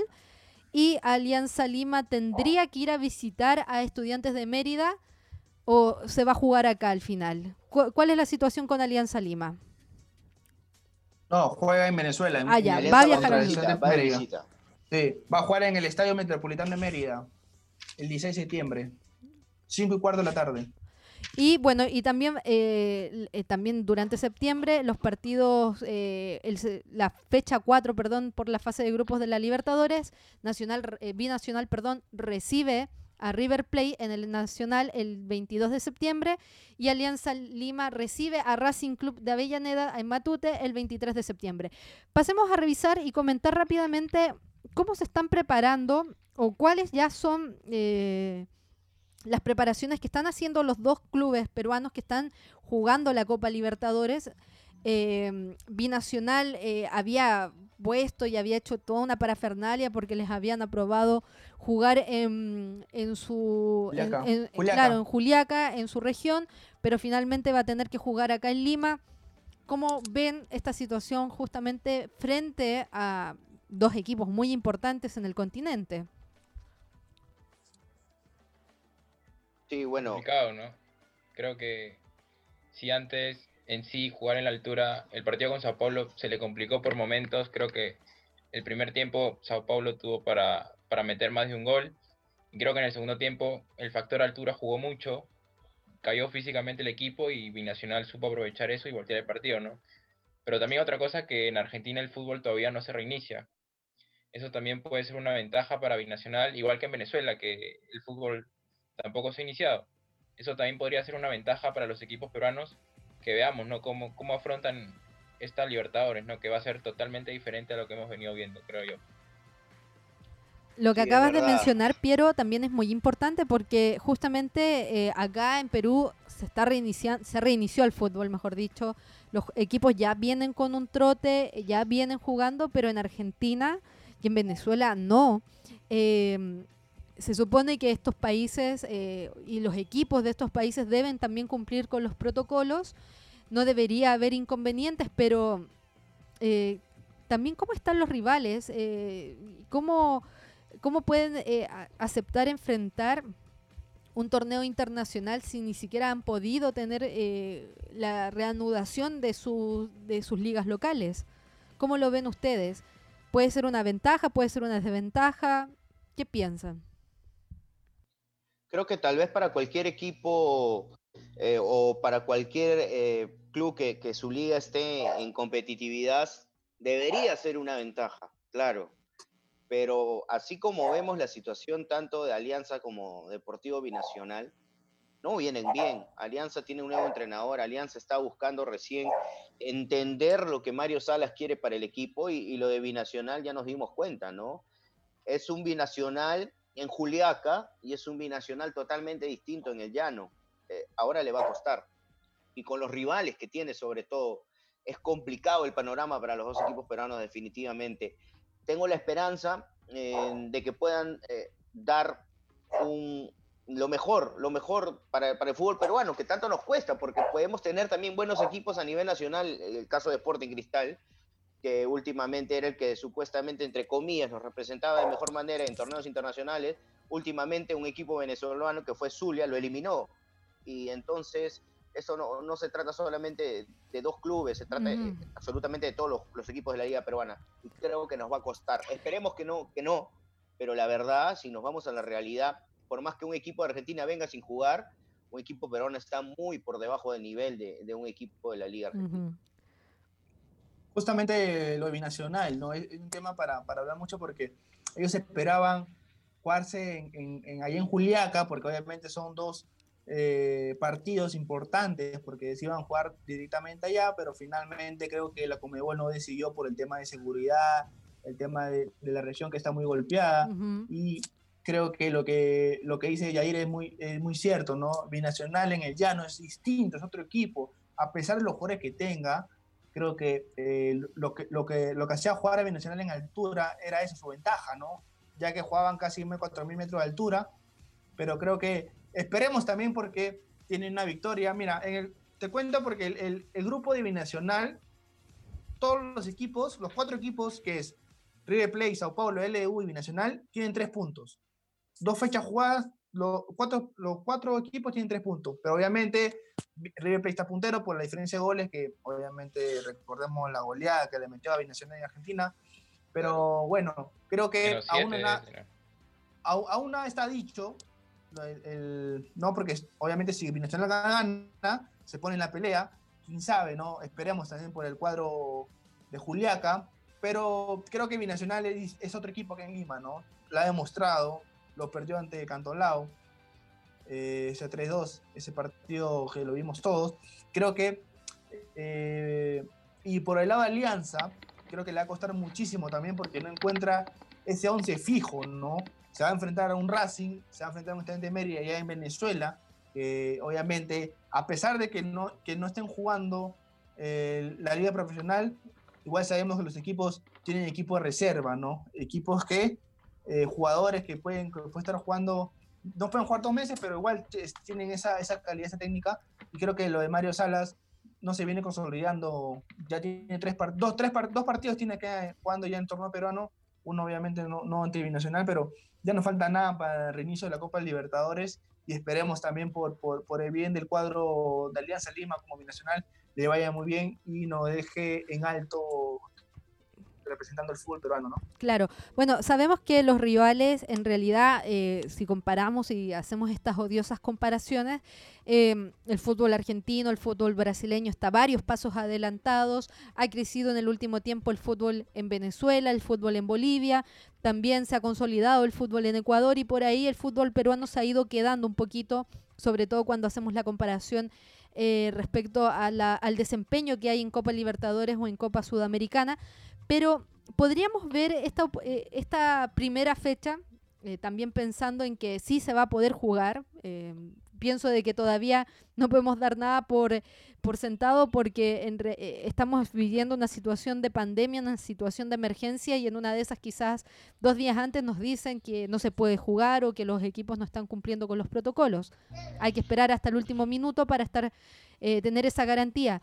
Y el hecho de que los equipos eh, peruanos se enfrenten, por lo menos en esta primera parte, a equipos de países donde las ligas todavía no se puedan, pueden reiniciar, también podría ser una ventaja y podría tomarse esa oportunidad que se está dando, porque a pesar de que Racing, a pesar de que River son grandes equipos, em, no, no, no tener minutos en cancha pasa factura, a los jugadores se les nota cuando no tienen recorrido, se les nota que les cuesta eh, conectarse, por ejemplo en el caso de River Play ha perdido jugadores importantes, eh, em, Quinteros dejó el equipo que también era una pieza importante dentro del esquema de Marcelo Gallardo. Hay jugadores contagiados de COVID y por ahí van a haber tantos movimientos en los equipos que podría también eh, ser una oportunidad para aprovechar justamente esa desventaja que tienen los rivales de turno para demostrar que eh, ya este, este reinicio del campeonato ha servido para agarrar ritmo, para conocer las piezas, para saber moverse en la cancha contra equipos que no han podido pasar por esa prueba. Luego, ojo, porque fútbol no se juega desde marzo. Entonces son hartos meses de para, pueden tener una gran preparación física, pueden haber em, reanudado los entrenamientos, pero el trajín en cancha no lo tienen. Entonces, habría que también em, ser, obviamente, mirarlo con mucha crítica. En un partido se puede ganar, se puede perder, pero quizás podría aprovecharse esa ventaja futbolística que los equipos, eh, en el caso de los equipos argentinos y de Venezuela, no la tienen. Sí, definitivamente. Creo que si los dos, si los dos vendrían en, la misma situación, eh, con la misma continuidad, nos iba a costar demasiado a los equipos peruanos, ¿no? Hay que aprovechar esa ventaja, como bien tú lo mencionas, ¿no? El hecho de que no tienen partidos hace mucho tiempo, no es lo mismo estar entrenando por, Zoom a, estar entrenando en la cancha con todos tus compañeros, les va a costar. Y eso tenemos que aprovecharlo. Eh, creo, que, creo que es la manera, la única manera de que ahorita un equipo peruano le pueda competir a un equipo de la Liga Argentina, sobre todo, es aprovechando estas situaciones, porque si estuviéramos en igualdad de condiciones, sabemos que es muy complicado. Entonces creo que es el momento de tratar de aprovecharlo. Lastimosamente, como lo mencionaba hace un rato, Mario Salas tiene poco tiempo con el equipo de Alianza y Binacional, eh, no viene bien. Entonces, de alguna manera, si, si fuera un equipo de repente como Cristal, como la U, que ya encontraron ¿no? esa compenetración, ya encontraron esa idea de juego, ya le entendieron al entrenador, caso que no pasa con Alianza, eh, va a ser difícil, pero hay que aprovecharlo.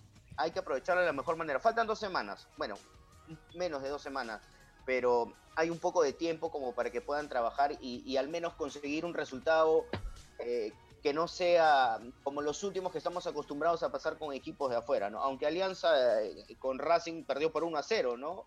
Pero estuvo también metido contra, estuvo metido contra su arco, aunque tuvo por ahí opciones.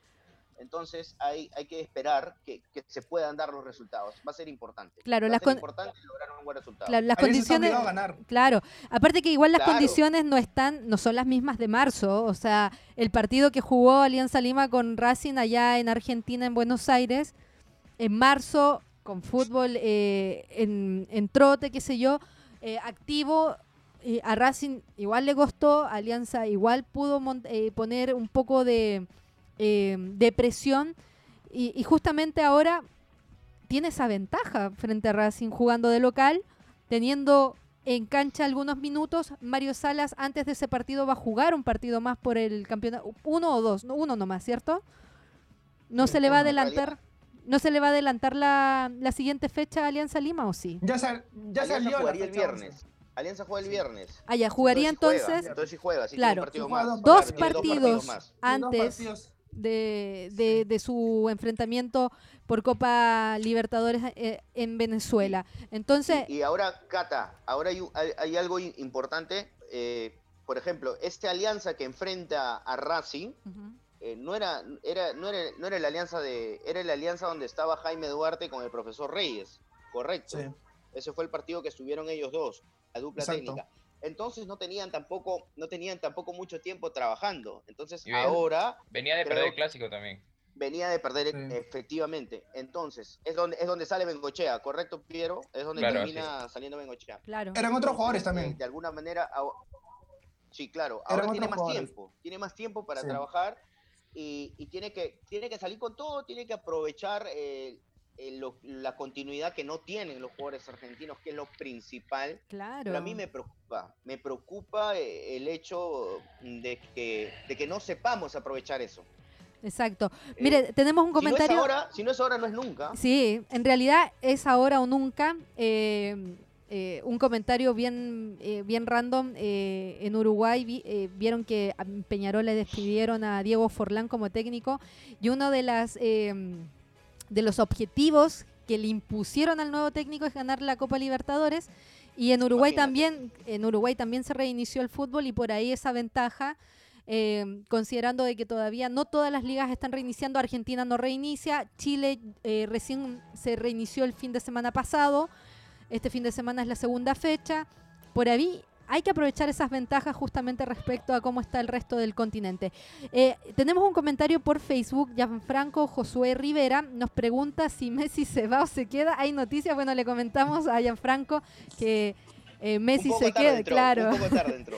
Lo habíamos comentado al inicio del programa, Messi se queda en el Barcelona, dio una entrevista, puedes revisar la, eh, esa entrevista exclusiva con un medio eh, digital, Goal, que es de España. Ahí puedes ver esa entrevista donde deja declaraciones bastante contundentes. Eh, también Julio Diego Merino Salazar, eh, Brian Otiano, eh, estos comentaristas están dando la hora, me dice. Ismael Lue Gómez son de Alianza, creo. No sé si eh, algo que responderle ahí a Brian, Bueno, a, Ju- equivocado. A Julio Diego creo- Merino, perdón. Eh, Cata, justo, justo tú, tú mencionas, ¿no? Eh, Binacional y Alianza, obviamente por, por, por el tema de Libertadores, han adelantado la fecha y jugarían la fecha 11, el día viernes. A Binacional, Binacional jugaría 11 de la mañana ante, ante Alianza Universidad de Huánuco y posteriormente Alianza recibe Alianza Lima ante UTC 3, y media de la tarde. Son los dos partidos que se han adelantado, la fecha 11, el día viernes 11 de septiembre, y bueno, obviamente ambos equipos estarían ya concentrando para el Libertadores, ¿no? Y creo que Alianza tiene dos partidos perdidos en la Copa Libertadores, recordemos, Nacional Uruguay perdió Matute y en, en, en Avellaneda, que estuvimos presentes, perdió también 1 a 0, así es que Alianza está obligado a ganar si es que quiere conseguir eh, su permanencia en la Copa Libertadores, mientras que Binacional está igual peleando el campeonato internacional porque tiene una victoria de Sao Paulo y una goleada en el estadio eh, de Argentina, ¿no? Ante River Plate, ¿no? Claro, Igual, creo igualados en de- puntos ahí. Sí, justamente eh, Alianza necesita ganar y Binacional tam- obviamente también, pero esperemos también de que le vaya muy bien a los cuadros peruanos, ¿no? Cata, Cata, Sí. has dicho que, que, que somos de alianza, pero estamos diciendo que, el- que la U y Cristal son campeón, son este, candidatos para ganar el título y que Alianza está jugando mal, pero somos hinchas de Alianza. Pero bueno, está. Imagínense, imagínense. No, acá nosotros hablamos de, del deporte en general, podemos tener nuestros equipos, no hay problema con eso, pero acá estamos justamente comentando la actualidad de todos eh, los equipos Echa peruanos. Muni, echa Muni. Chamuni, exacto. Bueno, eh, esa, bueno, eh, ese es el panorama de los dos equipos que todavía continúan en carrera en la Copa Libertadores, en esta copa que se va a poder reiniciar ya a partir de la quincena de septiembre. Esperemos de que sí se pueda jugar, de que no haya sorpresas, eh, de que tengamos buenos espectáculos deportivos. eh, el continente también lo merece. Y eh, pasemos a revisar una situación bastante interesante con algunas transferencias sorpresivas que se han dado en la jornada de hoy. jugador de Alianza Lima que llega a la Liga 2 de España, ¿cierto? Cinco temporadas, sí. Por cinco temporadas. Un salto directamente desde Alianza a la Liga. Claro, de, a la segunda división del fútbol español. ¿Qué opinan sobre este traspaso? Claro, es, es, un- es- es muy importante eh, el hecho de que un jugador más de Alianza y de, de acá de, de la Liga Peruana se vaya al extranjero, ¿no? Hace poco pasó con Cliver Aguilar. Eh, ahora es casi un millón de dólares lo que están pagando por Aldair por el 80% de su pase. Eh, es, importante, sobre todo para el club. Ahora, la mentalidad del, equipo de Alianza desde que llegó Marulanda a encargarse del aspecto deportivo, era eso, ¿no? De que Alianza pudiera lograr sacar jugadores al primer equipo y vender otros. Es importante, ¿no? y es importante el hecho de que de la forma que está considerado Aldair, porque no sé si recuerdan que hace unos días en Brasil había eh, periodistas que estaban hablando de la posibilidad de que pudiera llegar también al fútbol brasilero. O sea, a partir de que, de que estuvimos en el Mundial, estamos en el radar del mundo. Entonces es, es importante mostrar la imagen que, que, queremos, ¿no? Una imagen positiva. Y el hecho de que Aldair haya ido, que le vaya súper bien, ¿no? Eh, se habló la segunda división es espectacular. Se habló también de Zaragoza, por Aldair Claro, claro pero finalmente eh, firma por el Fuenlabrada de España, segunda división, y esperemos también de que el jugador joven, por este, eh, también visto por Ricardo Gareca y también por Solano, ¿no? También estuvo en la convocatoria por la, por la, sub-23, por la sub-23 Solano, pero creo que Alianza siempre se ha caracterizado por eso, ¿no? Eh, exportar jugadores, obviamente para el bien del fútbol peruano y que, y que el mundo esté pendiente de nuestro fútbol y sobre todo también por los hinchas blanqueazules que están muy contentos porque obviamente al irse al extranjero, eh, eso, genera ingresos también, ¿no? Por el cuadro blanqueazul que lo necesita obviamente para, para así pagarnos sus deudas. Eso creo que también hace de que ya sea la liga, la liga española, la liga brasilera, también como ¿no? de que también se ha visto que veo también se fue al Goiás, Pacheco se fue al Fluminense, ¿no? Creo que, claro. como tú dices, ¿no? Desde que fuimos al Mundial, ya es tomado el fútbol peruano de otra manera, ¿no? Muy, muy, vistoso por, por todo el mundo. Y esperemos también, así como el Dair, así se vaya a tercera división, lo importante es que se vaya al extranjero, porque ya tiene un otro fútbol, otro roce. Y esperemos también, así como el Dair Fuentes, esperemos también de que Rengifo de Cantolao migre también, porque es un jugador bueno. Y también esperemos, entre otros jugadores, como es el caso también de, de, delantero de Binacional, Ali Rodríguez, también, que también estuvo boceado para Turquía. Pero bueno, son son rumores que finalmente estamos confirmando la noticia que del día de hoy lo presentaron en España al ir Fuente, ¿no? Como nuevo refuerzo de Fuenlabrada, de España en la segunda división. Así es. es. bueno, ¿no? Que más jugadores se sumen a Europa. No es por menospreciar el fútbol mexicano y la MLS, que ya tenemos varios compatriotas que juegan ahí, pero creo que el jugador peruano debe apuntar, ¿no? A Europa, a jugar en el fútbol primer nivel, porque si vemos las demás este, selecciones eh, sudamericanas, la mayoría tiene sus jugadores en las ligas top, ¿no? Claro. creo que cada vez estamos más cerca, ¿no? De, de también estar en ese nivel, ¿no? Para, para que también mejore, mejore el rendimiento de la selección y tengamos más, más universo de jugadores, ¿no? Así es, bueno, eh, siempre eh, em, cuando hacíamos la referencia con respecto al rival de turno, si mirábamos también la, la, plantilla a veces quedaba corta, em, en Perú porque había muy pocos jugadores en el medio extranjero o muy pocos jugadores que estuviesen siendo considerados por sus equipos. Algunos pueden criticar el hecho de que se vaya a la segunda división del fútbol español, pero en realidad, si esto puede significar para él, uno, un crecimiento futbolístico y dos, tener minutos en cancha, está muy bien. Eh, acá nos pone Gianfranco Rivera, Aldair fue pretendido por gremio, eh, Julio Merino Salazar también nos pone el trabajo en canteras, va mejorando, eso también era un problema que teníamos en el fútbol peruano, de que el fútbol formativo estaba siendo un poco dejado de lado sin, eh, sin generar proyectos deportivos hacia el futuro, se está consolidando y eso también ha sido em, mucho mejor. Hay que insistir eh, en el trabajo de potencia, mejor, mejor trabajos físicos también es cierto eso eh, es lo que tiene que hacer el, eh, el medio local para formar jugadores competitivos y que puedan ser observados también por los medios internacionales. Yo no soy mucho de la idea de que los jugadores emigren siendo muy jóvenes a Europa o que no pasen por Sudamérica, pero también creo que en este caso es, una buena eh, es, es, una muy buena alternativa para el Leir Fuentes poder jugar en el extranjero, poder jugar en España y poder consolidar también su rendimiento futbolístico. Será compañero ¿no? de Jason Martínez, que, también juega ahí, me parece. Sí, correcto. Y ese equipo estuvo a punto de jugar los playoffs, ¿no? Para, para poder subir a la, la primera división. Así que, que equipo competitivo es. Ojalá que, que, pueda tener minutos, que sea una buena vitrina para que se muestre y tenga una mejor oportunidad en Europa, ¿no? Y se quede mucho, muchos años por allá. Así es. Va a ser rival la víncula, va a ser rival la víncula, ojo. Víncula también está en la Liga 2 Claro. de España con el Rayo Vallecano. Creo que es, es una buena vitrina para el jugador. También otro jugador boceado para irse era Yuriel Celi, ¿no? Que se hablaba mucho de Racing.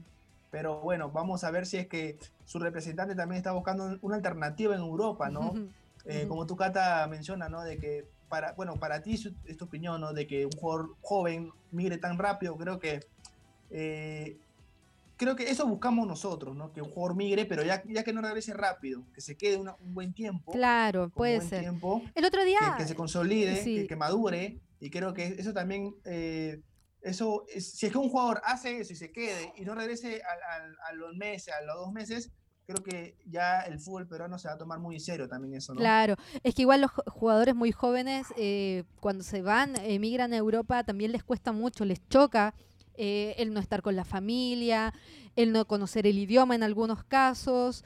eh, entonces, no, tampoco es una situación muy favorable. Y el otro día había un reportaje eh, respecto justamente a las normas de contratación en el fútbol europeo y que justamente como han cambiado, eh, como también existe el pasaporte europeo, cuando se contratan futbolistas sudamericanos, eh, eso ha, sin querer, ha, también ha disminuido la calidad de la competición del, del fútbol sudamericano y cuando nosotros nos comparamos con el fútbol europeo ya estamos quedando atrás, Eh, tanto en torneos eh, en el Mundial de Clubes actualmente, en la, eh, en la Intercontinental anterior, eh, en los mundiales, etcétera. Podría ser que también deberíamos preocuparnos en fortalecer el fútbol local, el fútbol sudamericano, fortalecer también el torneo en la Copa Libertadores, en la Copa Sudamericana y mantener a nuestros jugadores un tiempo, un tiempo eh, más largo para que no emigren tan jóvenes a, Europa y que justamente también podamos volver a darle competitividad a, nuestra, a, a nuestras selecciones. Bueno, eh, antes de... Dime, Yair, tú querías hacer un comentario. Pusiste cara de que... Que- sí, quería, quería agregar a- algo eh, eh, para cerrar la idea de, de Aldair, de Aldair Fuentes. Él tiene tres virtudes Ujú, que se ven poco en un jugador, sobre todo peruano. Uno, y, y la principal, eh, es, es- es la estatura, que no es común entre los jugadores peruanos. La segunda es la polifuncionalidad. Ujú. Aldair puede jugarte de defensa, puede jugarte al medio, al medio por derecha, al medio por izquierda, él se acomoda. Y la tercera es que para ser un jugador que normalmente juega o de central o de volante de primera línea, tiene gol. Sí, Entonces, entonces son tres cosas a, a destacar y espero de verdad que, que, que no regrese, ¿no? Que se quede muchísimo tiempo por allá. sí, Ahora con lo que tú mencionas de, de los jugadores jóvenes, eh, entiendo tu punto, eh, pero, pero también creo que, que tenemos que cambiar poco a poco ese chip de que el jugador joven eh, de 17, 18 años, si nos ponemos a pensar de esa edad en otros países, ya están en, en equipos de primer nivel Claro. de Europa, en ligas de primer nivel. Entonces, más bien hay que acostumbrarnos a esto. Sería bueno acostumbrarnos a que rápidamente... A mí no, los a mí no me jugadores- gustaría porque de- después nos vamos a terminar acostumbrando que rápidamente nuestros equipos empiecen a desaparecer y todo se vaya al otro continente. tú lo hablas por el bien de la liga, de la liga peruana, entonces. Lo, De- lo hablas por el bien de la liga. del fútbol sudamericano. Recordemos que también a, nivel a nivel Ah, sudamericano también se juega la Copa Libertadores, la Copa Sudamericana, hay ligas en Sudamérica y, y lamentablemente, y esto es una opinión muy personal, siento de que el fútbol europeo evidentemente nos lleva muchos pasos adelantados y se llevan muy rápido a nuestros jugadores y cuando los jugadores están en su mejor momento, están a puertas de llegar a su mejor momento, eh, se los llevan. Y, y, por ejemplo, y, ya eh, para cerrar mi idea, el caso de Neymar a mí me parece muy positivo porque Neymar se consolidó en el Santos, en la Liga Brasileña, logró ganar la Copa Libertadores. Recordemos el 2011 en un partido con Peñarol que yo lo recuerdo muy bien. Él se fue siendo campeón de la Copa Libertadores a Europa. Y eso a lo mejor serían metas quizás que no todos los jugadores en el medio lo podrían lograr, pero serían metas que, que justamente nos permitirían fortalecer también nuestros propios clubes, porque cuando nuestros clubes se enfrentan a equipos europeos, nos empiezan a ganar. Y ya, y ya, no, y ya le pasó a River, por ejemplo, de que se enfrentó a un equipo de otra confederación que no era la UEFA y también se vio también entrampado independiente de las condiciones en las que haya llegado a jugar ese partido, pero en realidad siento de que necesitamos fortalecer también el medio sudamericano. Eh, antes de cerrar el tema de los peruanos en el extranjero, el que empieza a sonar en Independiente de Avellaneda, porque Martín Campaña, el, que era el, portero titular, el portero uruguayo, dejó de pertenecer al equipo rojo y el que empezó a sonar ahí es Galese. ¿Qué les parecería a ustedes que Galese jugase en el fútbol argentino defendiendo los colores de Independiente de Avellaneda? Galese puede tapar donde él quiera. Para mí Galese es un gran arquero, definitivamente. Ahora, en Argentina, en Brasil, en México, a donde vaya Galese, siempre va a tener buenos rendimientos sería positivo eh, si es que la si es que la liga argentina estaría ahora eh, jugándose, ¿no? Pero el hecho de, ir a un club que todavía no se sabe cuándo va a empezar lo del fútbol argentino, eso está indefinido. Entonces, no sé qué tan beneficioso sería que el arquero de nuestra selección, el arquero titular, no tenga partidos.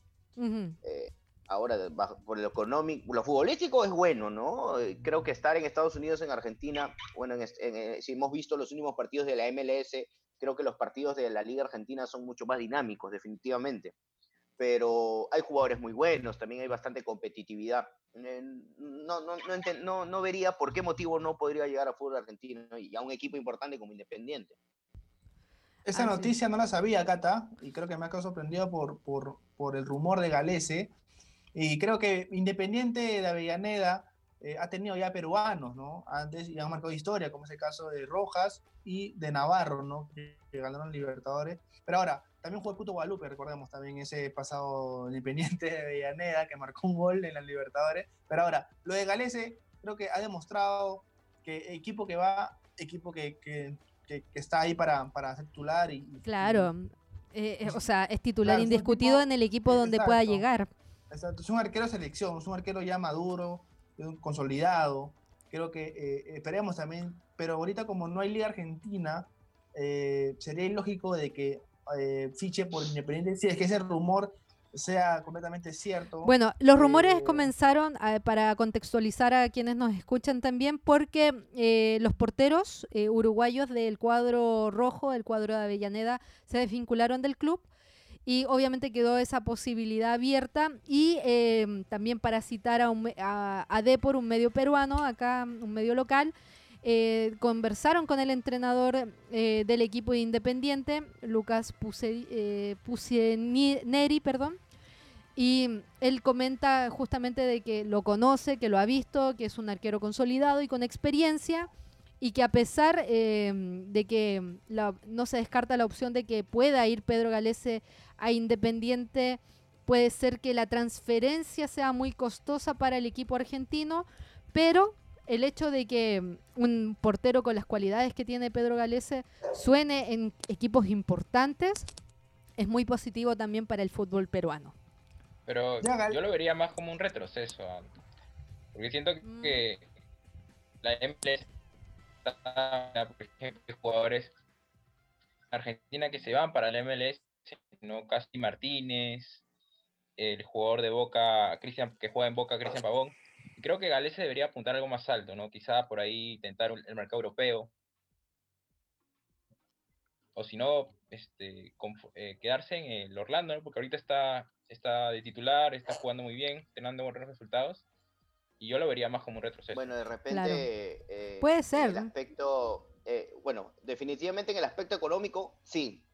Obviamente lo que, lo que debe estar ganando la MLS no, creo que se pueda comparar a lo que de repente va a recibir en el fútbol argentino, a no ser que sea un pase eh, como, los, como pocos que hay, ¿no? Porque hay jugadores importantes que sí llegan a la Liga Argentina. Pero, pero tanto verlo así como retroceso, Piero, desde, mi, desde mi punto de vista, no porque futbolísticamente, si yo, yo, yo me gusta mucho fútbol argentino, veo fútbol argentino y, hay un pasito más arriba, si tú ves el ritmo y la dinámica de la A comparación de la Liga Argentina, la Liga Argentina está por encima. Eso, eso no tengo duda. Pero desde lo, desde lo económico creo que sí, pero futbolísticamente no, no veo superioridad en la MLS. Claro, hay jugadores que, que, son importantes. la MLS se ha ido, ha ido trayendo jugadores justamente para consolidar eh, esta liga, pero en realidad todavía es una liga muy, muy joven, ¿viste? Em, sí, sí, sí. Le falta todavía esa dinámica que tiene el fútbol argentino, que tiene el fútbol brasileño. A nivel de Sudamérica, perdón, a nivel de América, es mucho mejor ir a jugar a México todavía antes de pensar ir a la MLS, que hasta, hace un tiempo, no hace mucho, la MLS era eh, una liga pensada para el retiro. Ahora se ha vuelto más competitiva, eso es cierto, y se lo destacamos, porque se ha hecho una gran inversión, pero todavía le falta mucho para consolidarse. Antes, eh, Pablo, de, darte el pase, le quiero agradecer a Gianfranco Josué Rivera, que también nos está acompañando durante el programa, y nos comenta acá también para complementar la idea de Independiente, van cuatro futbolistas que ya se declararon libres en Independiente por la crisis. Gaibor, Domínguez, Silva y ahora Campaña, el portero, el que estábamos comentando. El técnico Pusineri ha confirmado que sí lo tiene en el radar a Pedro Galese. Gracias por eh, el aporte, Gianfranco. Sí, buen dato que dice Gianfranco. Gracias por, por, por la transmisión. Galese ya estaba tentado por la Argentina de, de, de, una temporada, ¿no? Desde que fue figura ante Argentina, recordemos a la Bombonera, fue muy visto por Boca, por Independiente, dentro de su equipo argentino, pero finalmente está jugando en la MLS, se ha consolidado en, el equipo de Orlando City, lamentablemente no consiguió título, pero bueno, creo que lo que dice Piero Irala eh, sobre la Liga Argentina, creo que la Liga Americana, la Liga la, MLS, como es conocido mundialmente, creo que le falta un poco, un poco para hacer una liga competitiva. Hoy está, bien, eh, creo que todos estamos de acuerdo de que llegan jugadores, no prácticamente para retiro, pero creo que le dan ese, ese, ese gusto por el fútbol, porque está Nani, está Piti Martínez, está Ruiz Díaz, que también una figura.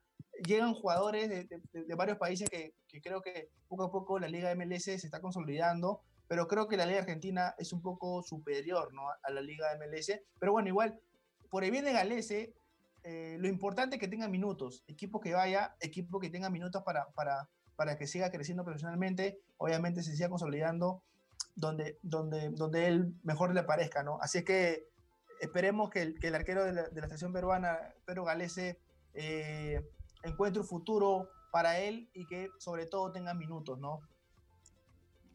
Así es. Bueno, es el deseo también para de todos nosotros para que justamente los jugadores que luego representan a la selección peruana tengan minutos, sean figuras o estén consolidados en sus equipos es lo más importante mirando hacia el futuro. Chicos, ya eh, hemos llegado hacia el final del programa. Eh, muchas gracias a todos por conectarse. Les prometemos que la próxima semana sí va a estar Piero Rivas para hacer ahí todos sus análisis profesionales, sus comentarios con con visión hacia el futuro. Eh, pero ahí para quienes se conectaron tarde y para quienes no estaban enterados, si Messi se queda en el Barcelona, tenemos fútbol eh, a partir del día lunes en el reinicio, en el inicio, perdón, de la décima fecha del torneo peruano. Eh, también ya se están preparando los equipos para enfrentar la Libertadores y hay movimientos interesantes también en el mercado de pases. Chicos, les quiero dar las gracias por eh, estar nuevamente siendo titulares, poniendo ahí el pecho a las balas. Eh, gracias, Yair, por habernos acompañado. Esperemos que te puedas quedar. Em, eh, en nuestro panel fijo para que sigamos comentando la actualidad del deporte rey todos los días viernes a partir de las seis y media, siete, por ahí, ¿cierto? Em, gracias Paolo, gracias Piero, también gracias a Juancho que está ahí en los controles que nos pone justamente al aire a través del Facebook. Recuerden seguirnos en Instagram, Facebook también para escuchar este programa en Spotify. ¿Algún comentario final, chicos? No, bueno, agradecer eh, a ustedes por, por el espacio. Me he sentido muy a gusto y también a las personas que se han conectado, eh, gracias, ¿no? Eh, tratando siempre de dar lo mejor y bueno, como yo siempre digo, siempre listo, ¿no? Gracias. Muchas gracias también, Jair. Paolo. Sí, justo agradecer a Jair por su tiempo. Eh, lo pueden seguir en sus redes sociales, ¿no? Que además de ser un, dato, curioso para que sea un poco más de, nuestro compañero Jair, además de ser un, un excelente periodista deportivo, es cantante. de Ah, mira. Es muy, bien es muy ahí. conocido en ese rubro. Así es que, a ver, Jair, tu- tus redes sociales para que te siga la gente también. Ah, bueno, me pueden. Bueno, estoy en todas las plataformas musicales como Yair Lao. Yair Lao, así me encuentran. Y, y bueno, en el, en el fanpage estoy como Yair Ocaña, página oficial, para que también puedan ver un poco de mi trabajo, conocer un poco de mi música. Producto netamente peruano. Gracias. Tu música Muy que bien, muy bien ahí. tu tu- tu- Ah, si dices que que te vas. Yair. Si dices, si dices que te vas, está sonando en, en todas las plataformas digitales y lo distribuye Sony Music. Sony Music lo distribuye. Gracias por Ah, ese mira, muy bien ahí, muy bien ahí, Yair. Perfecto. Así que gracias, gracias Yair por la por el tiempo que, que siempre tienes, ¿no? Para, para compartir con nosotros. Así que gente, gracias por seguirnos en la transmisión y nada, eh, agradecer con, con todos por la sintonía. También, eh, Piero, para cerrar. Sí, gracias, ha sido un buen programa, temas diversos. Y bueno, encima las próximas semanas ya vamos a tener más fútbol, se vienen las eliminatorias, así que hay material para, para las próximas semanas. Así es. Bueno, nos reencontramos el próximo viernes. Un saludo a todos. Chao, chao.